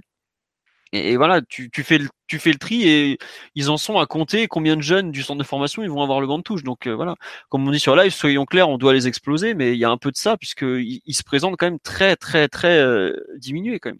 On se rend pas compte, mais il y a six joueurs, euh, cinq ou six joueurs titulaires à l'aller qui vont pas être là euh, au retour quand même. Et en général, tu mets tes meilleurs joueurs sur le terrain.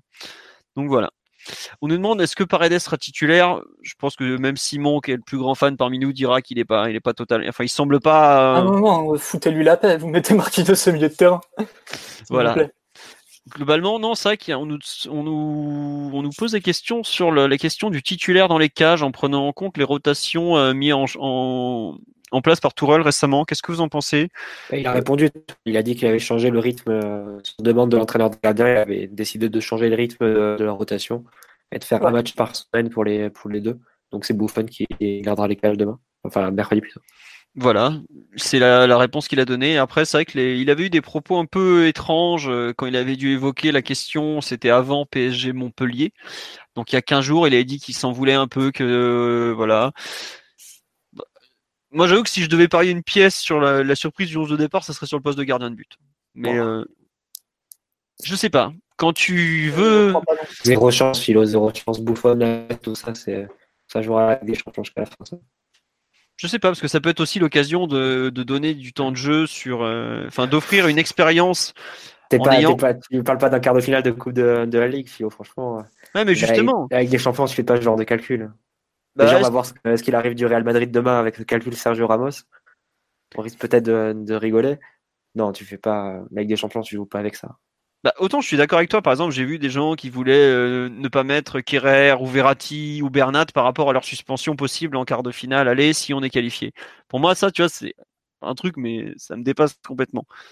Autant si, tu vois, je trouve que la question se pose pas pareil pour euh, Areola par rapport à Buffon, parce que toute la saison ou presque, Tourelle a tenu un discours où il les a mis tous les deux un peu sur un pied d'égalité. Et le truc, c'est que là, il a l'opportunité de donner à Areola la chance d'avoir, entre guillemets, d'égaliser en nombre de matchs de Ligue des Champions, à savoir 4 pour chacun. Et pour montrer à Reola qu'il n'est pas si loin que ça sur un match où tu joues à Manchester à prime. Euh, est-ce que c'est pas justement le bon moment de lui donner un peu une expérience dans un grand match européen alors qu'il en manque? C'est une raison qui est injustifiable pour moi, Philo. Ah mais toi je, l'entends très bien mais je sais pas moi je me mets à la place de champions, tu mets les meilleurs c'est ce point tu fais pas ce genre de, de cadeau enfin c'est pas c'est pas la coupe du quartier je, me pose la question, c'est tout. Après, euh, je te dis, je, pense comme toi.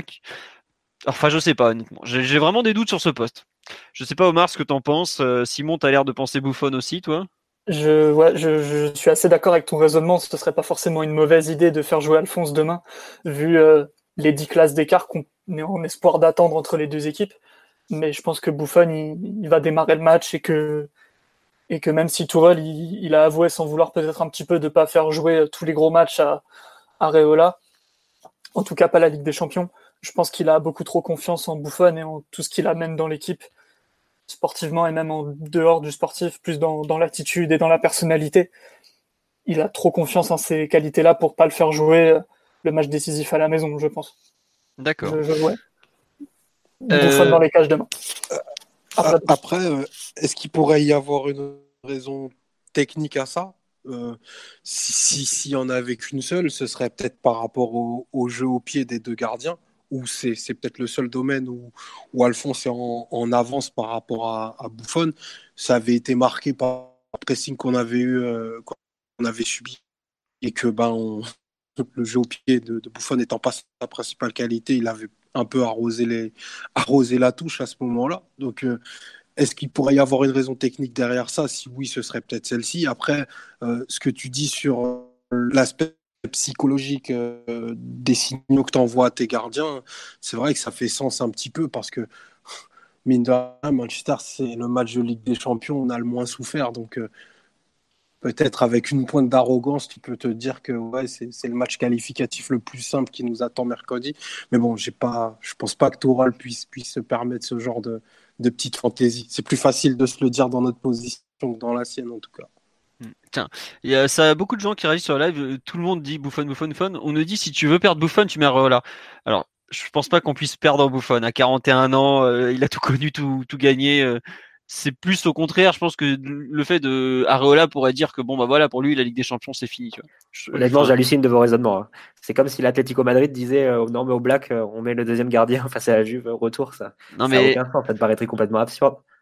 Mais Mathieu, la différence c'est que tu sais que Buffon il est là pour une durée limitée et que tu as donné à Areola un contrat de titulaire quand même après. mais tu, tu, tu fais pas des plans sur l'avenir, tu joues la Ligue des Champions je ne veux, pas vous casser vos délires, mais on n'est pas encore qualifié. Il y a encore 90 minutes à jouer. Ok, ça, s'annonce très bien. Euh, on peut parler de tout ce qu'on tout ce qu'on veut. Bon, on le disait déjà il y, a, deux ans. Mais bon, voilà, il reste encore un match à jouer. La Ligue des Champions, tu ne fais pas tourner comme ça sur des matchs, euh, sur des matchs aussi importants. Ça, me paraît tellement aberrant en fait de rien d'y penser. Mais justement, à mon avis, ça rentre même pas en compte hein, dans la tête de Tourelle. Mais c'est justement, c'est pas faire tourner, je trouve. C'est que par rapport à tout le discours qu'a tenu Tourelle toute l'année, à savoir le fait qu'il les considère les deux l'un comme l'autre, c'est pas faire tourner, c'est juste faire un choix. Et je suis, autant je suis d'accord avec toi que par exemple euh, mettre Meunier pour éviter un carton acquérir, là c'est vraiment faire du turnover, enfin c'est anticiper un truc. Non mais ok si c'était le sixième match d'une phase de poule, mais vous vous rendez compte, c'est le Real va faire jouer Keylor Navas demain? Il devrait. Oui. la différence. Il y a, peut-être un sujet là-dessus. non, mais autant je suis, je suis entièrement d'accord avec toi que. Mais ce qui, en fait, ce qui me fait douter, tu vois, par exemple, c'est vraiment le discours de Tourelle depuis le début de la saison. C'est pas. Il a, explicité en conférence de presse il y a quelques jours qu'il avait changé la, la, façon de faire tourner les gardiens pour pouvoir, pour, sur demande de l'entraîneur des gardiens, pour que chacun puisse jouer un match par semaine. À partir de là, il y a, je pense qu'il n'y a même plus de débat. C'est chacun joue un match. D'accord, bon, bah, on, verra. après, on verra. Enfin, si ça se trouve, je, me plante complètement et vous aurez raison, mais moi, j'arrive même pas à le concevoir en fait. Je trouve aucune raison à ça. Euh, après, techniquement, euh, Areola, il peut apporter certaines choses que, que Tourelle n'a pas tout à fait dans, dans, son, dans son armada, mais à part sur le jeu au pied et sur peut-être certaines sorties aériennes, si Manchester a envie d'arroser vers Lukaku, normalement, tu mets, tu mets Buffon qui est ton meilleur gardien dans les cages. La Ligue des Champions, comme Mathieu a dit, c'est du très sérieux. Surtout au poste de gardien, tu t'amuses pas à changer euh, si facilement que ça. À la limite, euh, la, vue de l'esprit, je la comprends, mais je, je penserais même que ce serait peut-être une meilleure idée de faire démarrer euh, Paredes à la place de Verratti pour lui éviter un carton, par exemple. Pour moi, c'est pas plus délirant que de s'imaginer mettre Areola à la place de Gigi Buffon. Je, crois que l'écart entre, entre Paredes et Verratti à date est plus important que, que celui entre les deux gardiens. Ouais, mais, je parle pas de, forcément du sportif, je parle de la manière dont tu gères tes cartons et tout ça. Bah, faire de la gestion sur Verratti, c'est, c'est, comme disait Mathieu, c'est, ça c'est délirant. Je, dire, je préfère s'avancer sur un match de Ligue je préfère limite ne pas y aller. Quoi. Non, non, mais c'est, enfin, il y a beaucoup de réactions sur là. Je, je vais les lire parce que. Ah, t'as mis le feu, philo. Non, non, non, mais honnêtement, je trouve que c'est.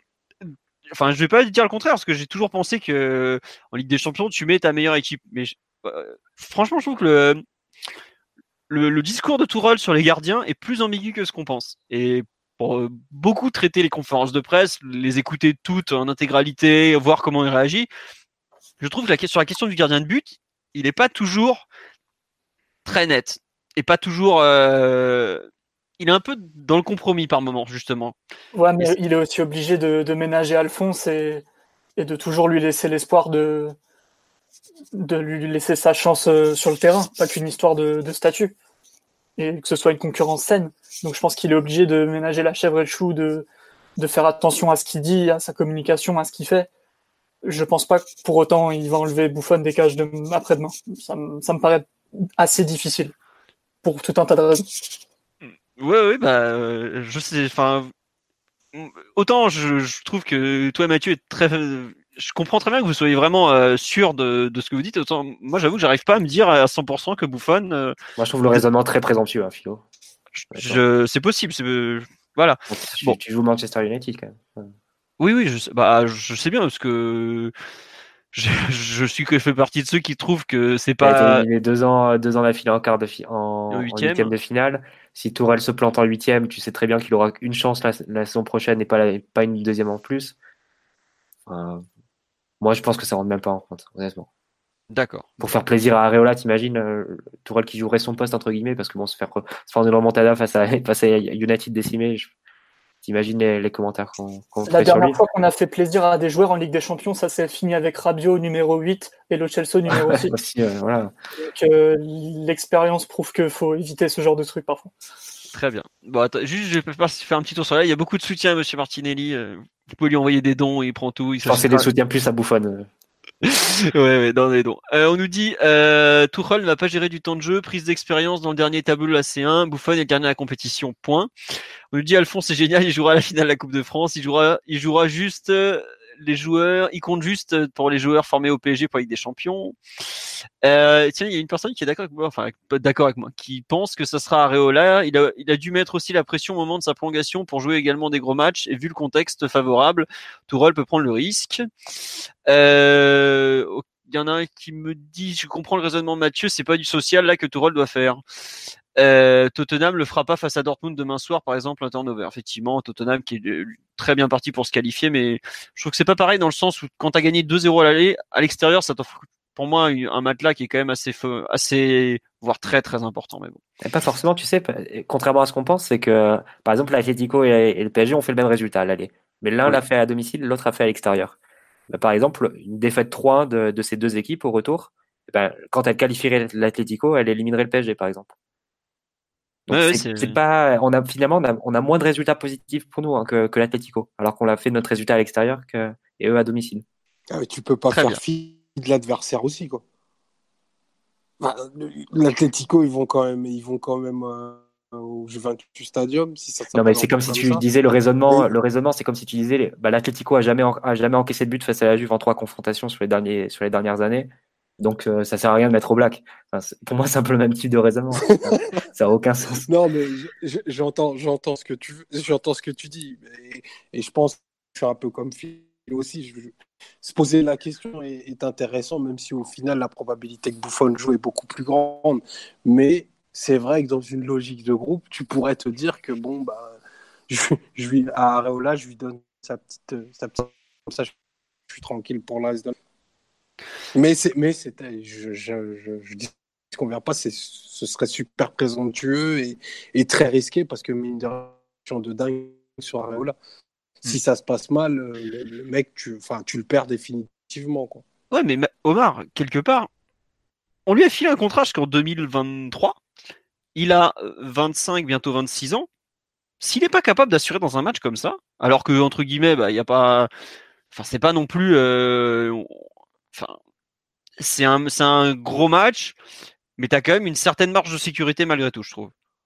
Si t'es pas capable de répondre dans un match comme ça, mais ta carrière au PSG, elle doit se finir en fait. C'est pas qu'elle sera finie, c'est qu'elle doit se finir. Il n'y a, pas besoin d'aller plus loin. C'est que tu n'es pas capable de répondre à un truc comme ça, dans un contexte qui est quand même plutôt favorable. Bah voilà, euh, tant pis, terminé bonsoir quoi. L'été prochain, enfin, c'est ça que je suis d'accord avec toi, Philo, mais si, si, catastrophe il devait y avoir mercredi soir, euh, espérons que ça n'arrive pas, ce serait trop dur pour le joueur que ce soit lui qui le personnifie. Bon, à part s'il fait trois boulettes et qu'il relance trois ballons dans les pieds de Lukaku et que tu perds comme ça, mais si jamais toute l'équipe passe à travers et qu'il y a Areola sur le terrain, bah, le coupable désigné, il sera vite trouvé.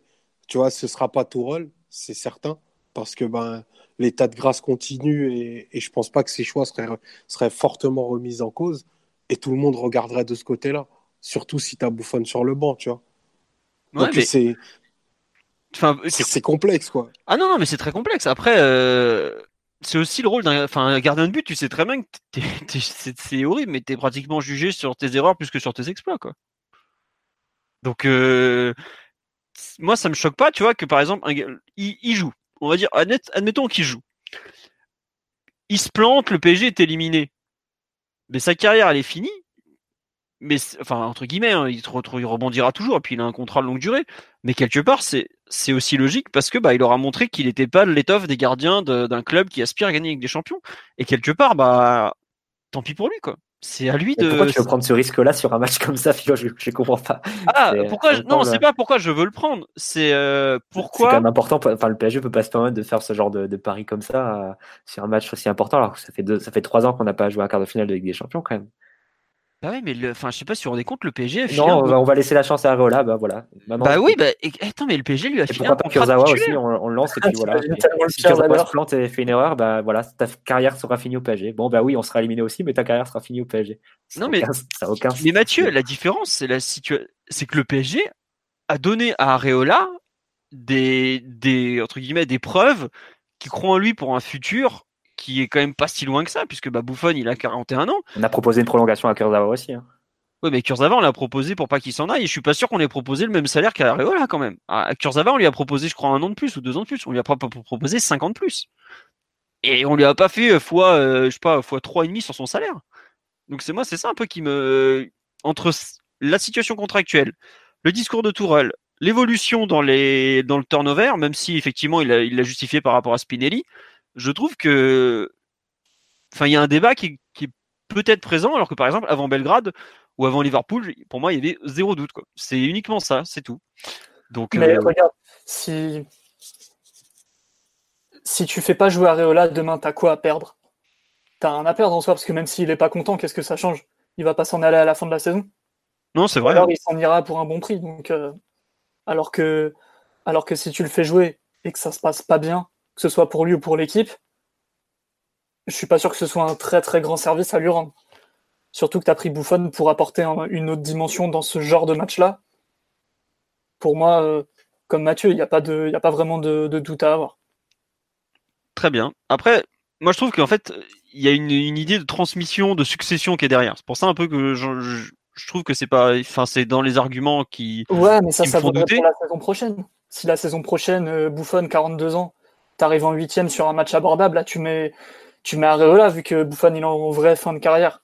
Là, Buffon il est encore assez, euh, enfin il est pas là pour rigoler quoi. Il est là pour jouer, il est là pour euh, pour faire franchir un cap à l'équipe dans tout ce qu'il apporte. Je pense que on se trompe un peu d'une année là sur ce, sur ce débat.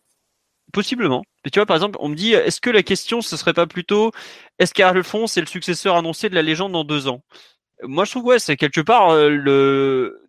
la question, elle commence même déjà là. Tu vois, toi, Simon, tu as l'air de dire qu'elle commencera l'année prochaine.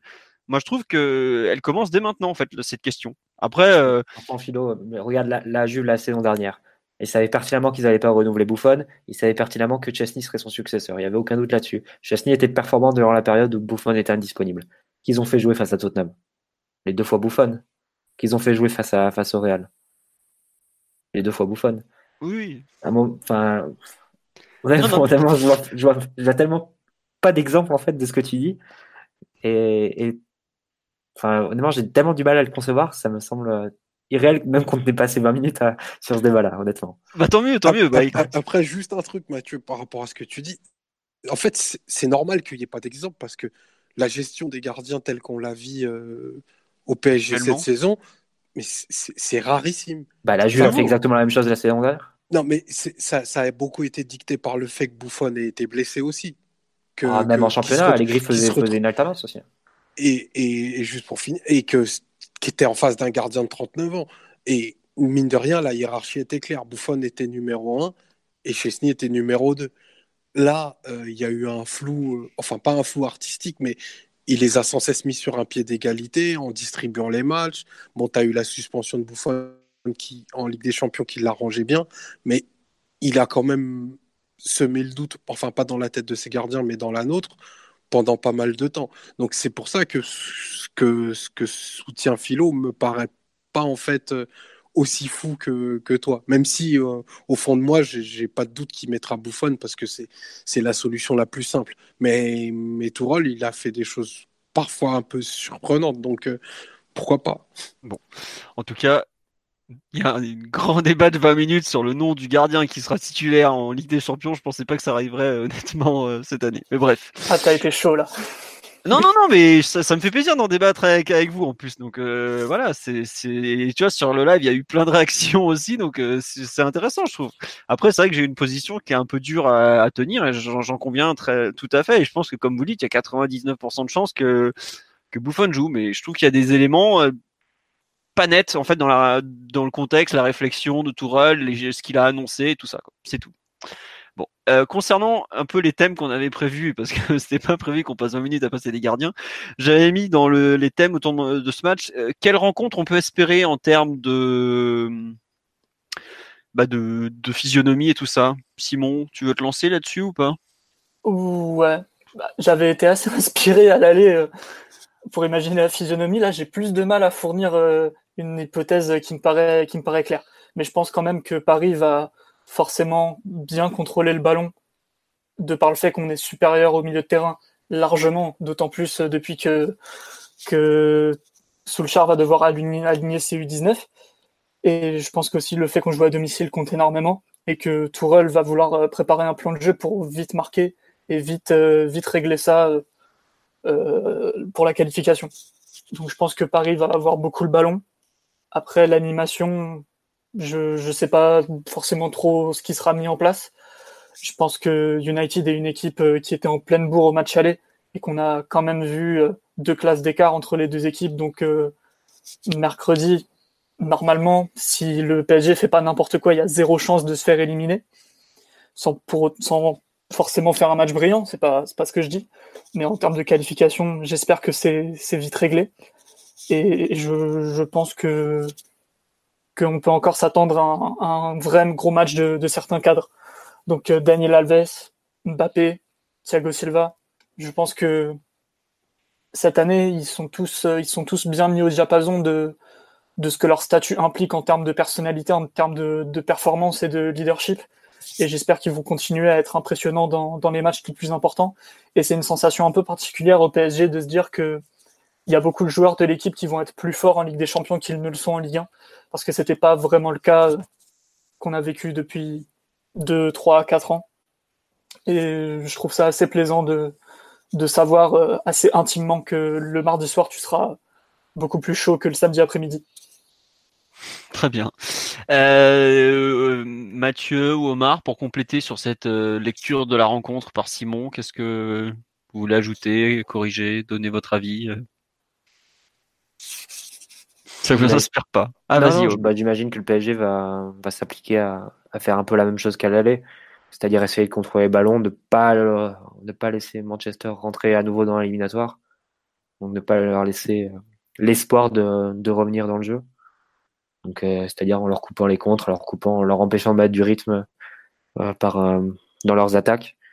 Et donc comment tu fais ça? Bah comme à l'aller, en essayant de contrôler au maximum le ballon, en élargissant, en ouais, en élargissant tes, séquences de possession, en essayant de tenir le ballon assez loin du but de, de Buffon. Euh, ou d'Ariola. Mais euh, donc voilà, je pense que ça sera un peu la même, euh, la même philosophie derrière. Après, les détails, les points de détail tactiques, la stratégie sera plus ou moins la même, je pense. Les points de détail tactiques, ça peut varier. Typiquement, bah, le, marquage individuel de Marquinhos sur Pogba, tu pourras pas le faire. est-ce qu'il y aura un nouveau marquage individuel de Marquinhos? On verra. Est-ce que ça, sera plus positionnel, plus zonal? On verra aussi. Voilà, ce genre de détails, ça peut, varier, mais j'imagine que la philosophie, elle sera assez, assez proche de la Est-ce que Paris a intérêt à vraiment emballer le match et marquer très vite? Je sais pas. Je pense que tu peux te faire un match de contrôle. Et généralement, Tourelle a été plutôt sur cette, sur cette optique-là, sur les gros matchs de des Champions quelques gros de championnat. Ah, jusque-là, la plupart des matchs qu'on a fait, c'est clairement des matchs de contrôle, oui. Enfin, je trouve que pour moi, ça paraît évident qu'on va tenter de, de gérer l'avantage le plus possible euh, en évitant de faire des, des boulettes, tu vois. Mais finalement, quand c'est parti en, en match de ping-pong, c'était en dehors de la volonté de Tourelle. Ah oui, à part face à Rennes quand il sort Verratti pour champion mais... Oui, voilà, oui. Mais tu vois, par exemple, je pense que ce qu'on a vu lors du, du match aller à Liverpool où on fait 45 premières minutes très prudentes, je trouve que ça, ça correspond très bien à cette volonté de, de contrôler le plus possible la rencontre qu'on risque de retrouver euh, après-demain, quoi. Puisque t'es en position de force, euh, tu vas pas te mettre à, à prendre des risques, quoi, tout simplement. Le, celui qui doit prendre des risques et se, se découvrir, c'est pas toi, c'est l'adversaire. S'il veut jouer, euh, bah, il sait qu'il y a en plus as une menace extraordinaire dans l'espace qui s'appelle Mbappé. Pourquoi tu t'en mettrais à prendre des risques, quoi? Enfin, pour moi, c'est ça paraît évident que le PSG va faire le, match le plus sage possible, enfin se mettre, enfin être le plus possible en contrôle, et à la fin, euh, s'il peut frapper euh, entre guillemets euh, prendre l'avantage au score, tant mieux. Mais sinon, euh, t'attends euh, que le justement, tu fais, tu attends jusqu'à ce que l'autre commence à faire des erreurs, tout simplement. Et voilà, c'est je vois pas comment en fait on pourquoi on serait assez bête au point de prendre des risques et d'aller de l'avant en permanence, d'ouvrir des espaces en contre ou ce genre de choses. Qu'on voit même la première mi-temps qu'on fait là-bas, elle est très sage dans le fond. Pourquoi, euh, enfin, sachant qu'on a encore plus la situation en notre faveur, pourquoi on ferait un truc différent alors qu'on a vu que Manchester est une équipe qui en plus qui est vraiment expérimentale euh, par rapport aux, absents. Euh, c'est pas le moment de, de, faire les marioles et de, de partir à l'abordage, quoi, tout simplement. Enfin, je sais pas, euh, peut-être qu'Omar a une vision un peu différente de la mienne, du coup on l'a pas entendu sur le sujet encore, mais. Euh.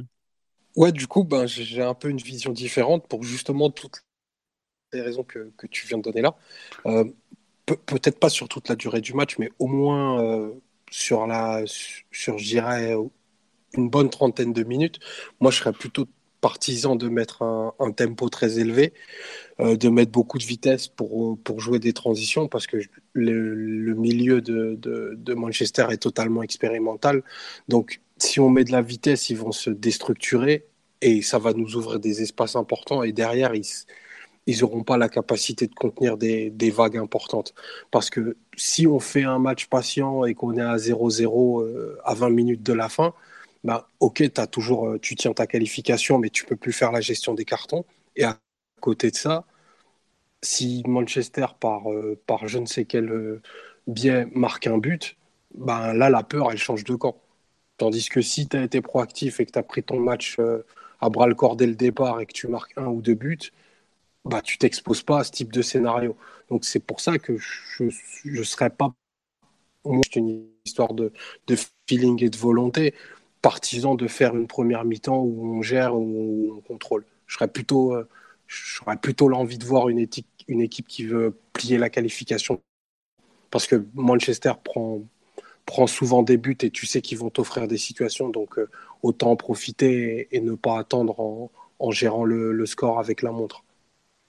Très bien, donc une approche vraiment beaucoup plus proactive que la mienne euh, ou celle de, Simon et Mathieu, si je me trompe pas, pour vraiment, euh, on boucle la qualif et en gros après on, voit ce qui se passe. Quoi. Ouais, je, trouve que le match t'offre ça, puis en plus tu as, as, je crois trois ou quatre titulaires qui sont qui sont sous le coup d'une suspension, mine de rien c'est c'est pas rien. Donc euh, si si tu as fait le score et que et que le match tu l'as bien en main, tu peux tu peux gérer ça à 0-0 à la 75e c'est pas possible de sortir Verratti par exemple, tu vois.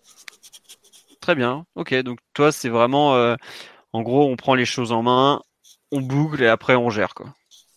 Ouais, surtout que je crois que Solskjaer a dit euh, si, on est dans la course jusqu'à la jusqu'à la 20e, jusqu'à 20 ou 30 minutes de la fin, alors euh, qui sait ce qui peut se passer. Donc ça laisse peut-être augurer du match que eux attendent. Donc autant prendre le contre-pied, même si bon là c'est je fais des conjectures sur des trucs pas forcément euh, très pertinents, mais euh, en tout cas, moi, c'est ce que je voudrais voir. Je, veux vraiment qu'on les attaque fort et qu'on y aille euh, intense dès le départ. Très bien. Euh, sur le live, on nous dit laisser le ballon à Manchester égale qualif assuré. Bon, ça, on, verra. faire un match patient, c'est donner à Manu la possibilité de jouer comme il aime. Si on met de l'intensité dès le début, ils disparaîtront en deuxième, comme à l'aller. Donc euh, ça, c'est vraiment la, méthode dite Omar. Et on nous dit complètement d'accord avec Marty, objectif contrôlé, voire endormir le match, planter un but dans chaque mi-temps et ne rien concéder. Ce sera une grande preuve de maturité. Euh, on nous dit aussi Manu va devoir jouer contre nature et comme ils prendront forcément au moins un but, ils vont devoir en marquer au moins trois. Ça semble très improbable. On nous dit Tourelle va vouloir contrôler, Mbappé va vouloir mettre un triplé, ça va être fun ça c'est sûr que Mbappé va vouloir marquer. Lui, il est là pour ça. Euh, on nous dit, ah on peut parler du fait que les Parisiens sont en forme physiquement avant un match important de C1, alors qu'il y a des années, les joueurs étaient déjà morts psychiquement. Euh, oui, ça c'est sûr qu'effectivement ça change et c'est un gros gros point positif. Euh, on en a parlé un peu plus tôt dans l'émission, le fait de récupérer des joueurs entre les deux matchs, en général, on était plutôt l'équipe qui en perdait à tout va. Donc c'est c'est quand même plutôt un bon signal. On nous dit j'anticipe premier quart d'heure de flottement et ensuite ça doit rouler. La deuxième mi-temps pourrait être un carnage. Euh, oui, il y a ça. Et puis il y a le fait quand même que United va aligner une équipe très jeune. Et qui dit équipe jeune sur la durée, ça veut dire des erreurs, la déconcentration et ce genre de choses. Donc euh. Puis même du point de vue de, de la préparation mentale du match, je suis pas sûr que United soit prêt à jeter toutes ses forces dans la bataille en faisant vraiment de ce match euh, leur meilleure priorité. Je, je, pense que selon les circonstances du match, parce que ça reste un match de foot et tout peut arriver, mais en cas de, de circonstances un peu négatives tôt dans le match, ils pourraient vite balancer entre guillemets la rencontre et se dire que c'était pas c'était pas leur année et, et, se reconcentrer sur le championnat qui est bien plus important pour eux. Ils arrivent quand même. Ils jouent ce week-end. Ouais, ils dimanche très affaiblis. Ils ont des grosses échéances à venir pour eux. Le top 4. Surtout, ils jouent. Le top 4, ils dimanche. Ouais, le dimanche. À Arsenal. Ils jouent à dimanche à Arsenal, un match qui est capital pour leur avenir. Ouais. ouais Sachant que c'est 4 jours après. Euh, ils jouent un match à 6 points dans, dans une course au top 4 qui est ultra décisif pour leur avenir. Alors que le match à Paris, je pense pas que ça leur serve à grand chose de, de risquer de, de se péter ou de, de laisser trop de force dans la bataille pour euh, sûrement très peu de résultats avec de très faibles chances de réussite. Mm. Je pense que si on arrive à marquer assez tôt, mais sans, sans rien leur donner, sans faire d'erreur, je pense que le, match dans la tête, euh, dans, le, dans les jambes, il le lâche et après, euh, ça finit tranquillement sur euh, deux ou trois buts du PSG. C'est le, le match que, c'est un peu le match idéal que j'espère. qui est possible de voir, en tout cas vu, vu les circonstances. Après, il y a, enfin, comme tu dis, euh, Simon, ils peuvent, ils peuvent lâcher. Genre, s'il y a 1-0 à la pause, 2-0 à l'heure de jeu ou quelque chose du genre, c'est sûr que la dernière demi-heure, ils savent très bien qu'ils vont pas en mettre 4. Quand on n'a pas mis pendant les, pendant 1h50, hein, enfin, une heure et quelques là, enfin, presque plus de 2 heures sur les deux matchs réunis, tu te doutes bien que tu vas pas en mettre 4 dans la dernière demi-heure. Mais si par exemple, euh, ça peut aller vite, c'est à savoir, euh, tu as euh, penalty plus rouge d'entrée en leur faveur ton match il peut basculer. Et là, d'un coup, tu es vraiment sur le fil du rasoir. Effectivement, je trouve que est-ce que le PSG a intérêt à, à plier la rencontre quitte à prendre des risques? Je je sais pas. Je trouve que ça correspond pas trop à à ce qu'a montré un peu l'équipe lors du match aller. Et surtout, il y a beaucoup beaucoup beaucoup plus d'expérience côté PSG. C'est un point qui avait déjà été clé à l'aller. Tu as euh, quand même globalement tout ce qui est gestion de l'événement qui va en faveur des Parisiens. Les joueurs qui sont les plus expérimentés côté United, bah, Pogba est pas là, Matic n'est pas là, il reste que Derea qui a un peu de match avec des champions, mais Derea c'est un joueur à un poste particulier. Donc euh, c'est vraiment, euh... je trouve qu'ils ont vraiment pas grand chose en leur faveur les pauvres à cet instant parce que bah les absents font mal et surtout les absents sont ciblés dans des secteurs de jeu clés en Ligue des Champions. Le milieu de terrain te gagne des matchs très régulièrement. Où est-ce qu'ils ont le plus d'absents au milieu de terrain? C'est vraiment, enfin, à part si on fait vraiment des, erreurs et on, c'est capable d'arriver. Hein, euh, enfin, je, trouve que Thio Kirer fait une excellente saison, mais par exemple, il est capable de, provoquer un penalty parce qu'on a vu que c'est lui est déjà arrivé. Bernat, pareil, il avait déjà fait une faute un peu bête à Liverpool à l'aller. Même euh, Thiago Silva a concédé des penalties un peu bêtes avec des champions. Je regarde ce qui s'est passé à, à, Naples, par exemple, c'est improbable euh, le penalty qu'on concède on est une équipe qui fait parfois des erreurs un peu bêtes euh, dans la défense, enfin en défense ou même dans les zones clés. Ça peut arriver, mais globalement, le PSG a pour lui une expérience de la Ligue des Champions et sur le terrain, des joueurs ont une expérience qui est quand même euh, qui doit euh, éloigner le pari de ce genre de, de mauvais scénarios et de boulettes globalement. C'est un bon test pour le PSG de ce point de vue-là, voir à quel point l'équipe a grandi ou peut grandir. En Italie, le nom du baccalauréat, c'est l'examen de maturité c'est un peu, un ce qui attend le PSG euh, mercredi. Voilà. Une grande équipe, une équipe qui est sûre d'elle, sûre de sa force. Normalement, elle laisse pas Manchester, ce Manchester-là, rentrer dans l'éliminatoire et, reprendre des possibilités de, se qualifier ou de, croire en une qualification. Donc en limitant les erreurs et en éloignant le plus possible euh, United de, ces espoirs-là. Donc euh, c'est un peu, je pense qu'on pourra juger la performance du PSG en, fonction de, si l'équipe arrive à, à atteindre cet objectif-là ou non. On nous dit attention à l'excès de confiance. Mais euh, oui, forcément. Mais globalement, je, trouve que ça correspond pas au profil des joueurs qui sont sur le terrain, en fait. Parce que que ça soit euh, ceux qui sont dans l'effectif depuis longtemps, qui ont été vaccinés, je pense à tout jamais avec ce qui s'est passé euh, à Barcelone, ou les autres qui sont arrivés depuis, les Mbappé, Alves, Buffon, c'est pas des joueurs qui qui sont dans l'excès de confiance. Au contraire, même, je dirais. C'est quand on voit un Alves euh, qui est prêt à se battre à moitié avec un canet, alors que bon, le mec a tout gagné dans sa carrière, je le vois pas faire l'excès de confiance contre Manchester, quoi. Et d'ailleurs, il a tenu des propos à l'AFP là auprès d'Yacine euh, en mode, ouais, non, faut pas qu'ils oublient, enfin, faut pas qu'on oublie que ceux qui ont jamais gagné avec des champions, c'est nous, c'est pas eux, quoi. Je, je, trouve que le profil psychologique de l'effectif ne colle pas, quoi. Et au contraire, l'excès de confiance, comme le dit une autre personne sur live, c'est plutôt euh, Solskjaer qui sort en conférence de presse, ouais, oh, on est meilleur à l'extérieur qu'à domicile. je vais te dire, attends mon gars, c'est pas parce que tu avais gagné à Cardiff que t'es, enfin vu la rousse que t'as pris à l'aller, je trouve que ça. bah, il se rattrape un peu, un peu aux branches aussi, le pauvre. Ouais, non, non, mais... puis, il est dans son rôle. Non, mais par contre, United a une histoire à laquelle se raccrocher en termes de comeback, de de, de montagne renversée entre guillemets. Ouais, Ils ont une histoire là à laquelle se raccrocher. Puis bah, Solskjaer l'incarne aussi, quand même, faut le dire. Voilà, certains au Bayern peuvent te parler de la remontarung euh, de, 99 euh, qui avait fait très mal aussi, quoi. Mais bon. ils voilà. font la même en Turin en 99, je crois aussi. Ah, ils sont menés 2-0. Ouais. ouais, ouais, mais bon, c'est comme ça. Hein. C'est, ça fait partie de leur histoire. Mais de mémoire, ils avaient gagné l'aller aussi quand même 2-0 avant d'aller à Turin. Il me semble qu'ils gagnent 2-0 à l'aller, et puis après au retour, ils sont menés 2-0 mais ils gagnent 3-2 quand même. Donc euh, c'est pas tout à fait pareil. Là, l'aller, ils l'ont quand même largement perdu. Quoi. Bref. Euh, est-ce que vous voulez rajouter quelque chose sur ce PSG Manchester ou, on va conclure euh, concernant ce, match, enfin ce pré-match? Je pense que ça sera qui le gardien du coup, Philo? Je, je, sais pas. Je mets, je mets quand même une petite pièce sur, sur l'ami Alphonse, malgré tout. Je sais pas, un côté peut-être irrationnel, mais bon. Ah, Voilà. Je pense que Buffon reprocherait après à Tourelle de, de manquer de sensibilité et il lui dirait d'aller manger des chips et de boire du Sprite. Mais la, la question, c'est sur qui Buffon a parié, en fait. C'est pas sur qui. C'est ça la vraie Buffon. question. Oh là là, quelle mauvaise foi. Bien vu, bien vu. Euh, bon, euh, non, bah, on a fait le tour de l'actualité sur ce PSG Manchester. On va juste vous souhaiter un bon match à tous.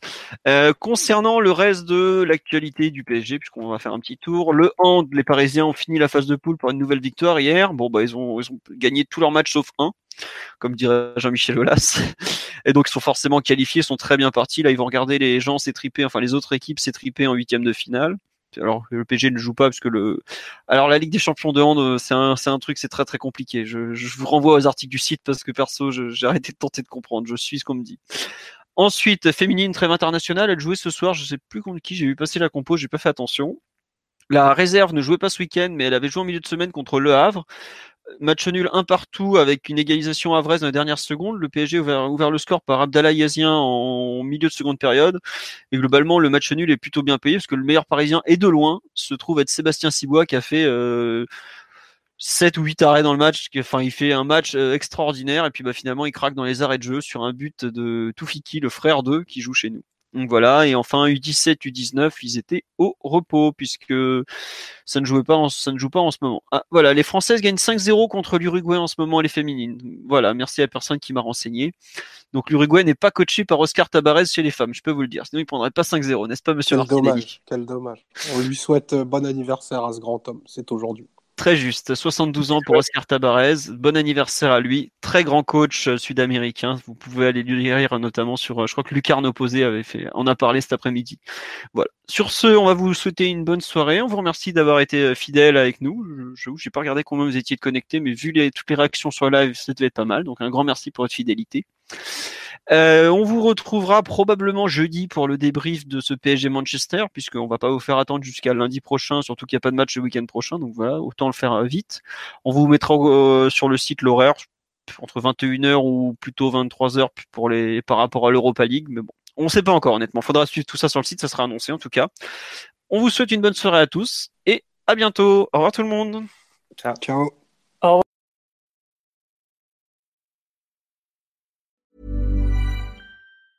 en Imagine the softest sheets you've ever felt. Now imagine them getting even softer over time. That's what you'll feel with Bowl and Branch's organic cotton sheets. In a recent customer survey, 96% replied that Bowl and Branch sheets get softer with every wash. Start getting your best night's sleep in these sheets that get softer and softer for years to come. Try their sheets with a 30-night guarantee. Plus, get 15% off your first order at bowlandbranch.com. Code Exclusions apply. See site for details.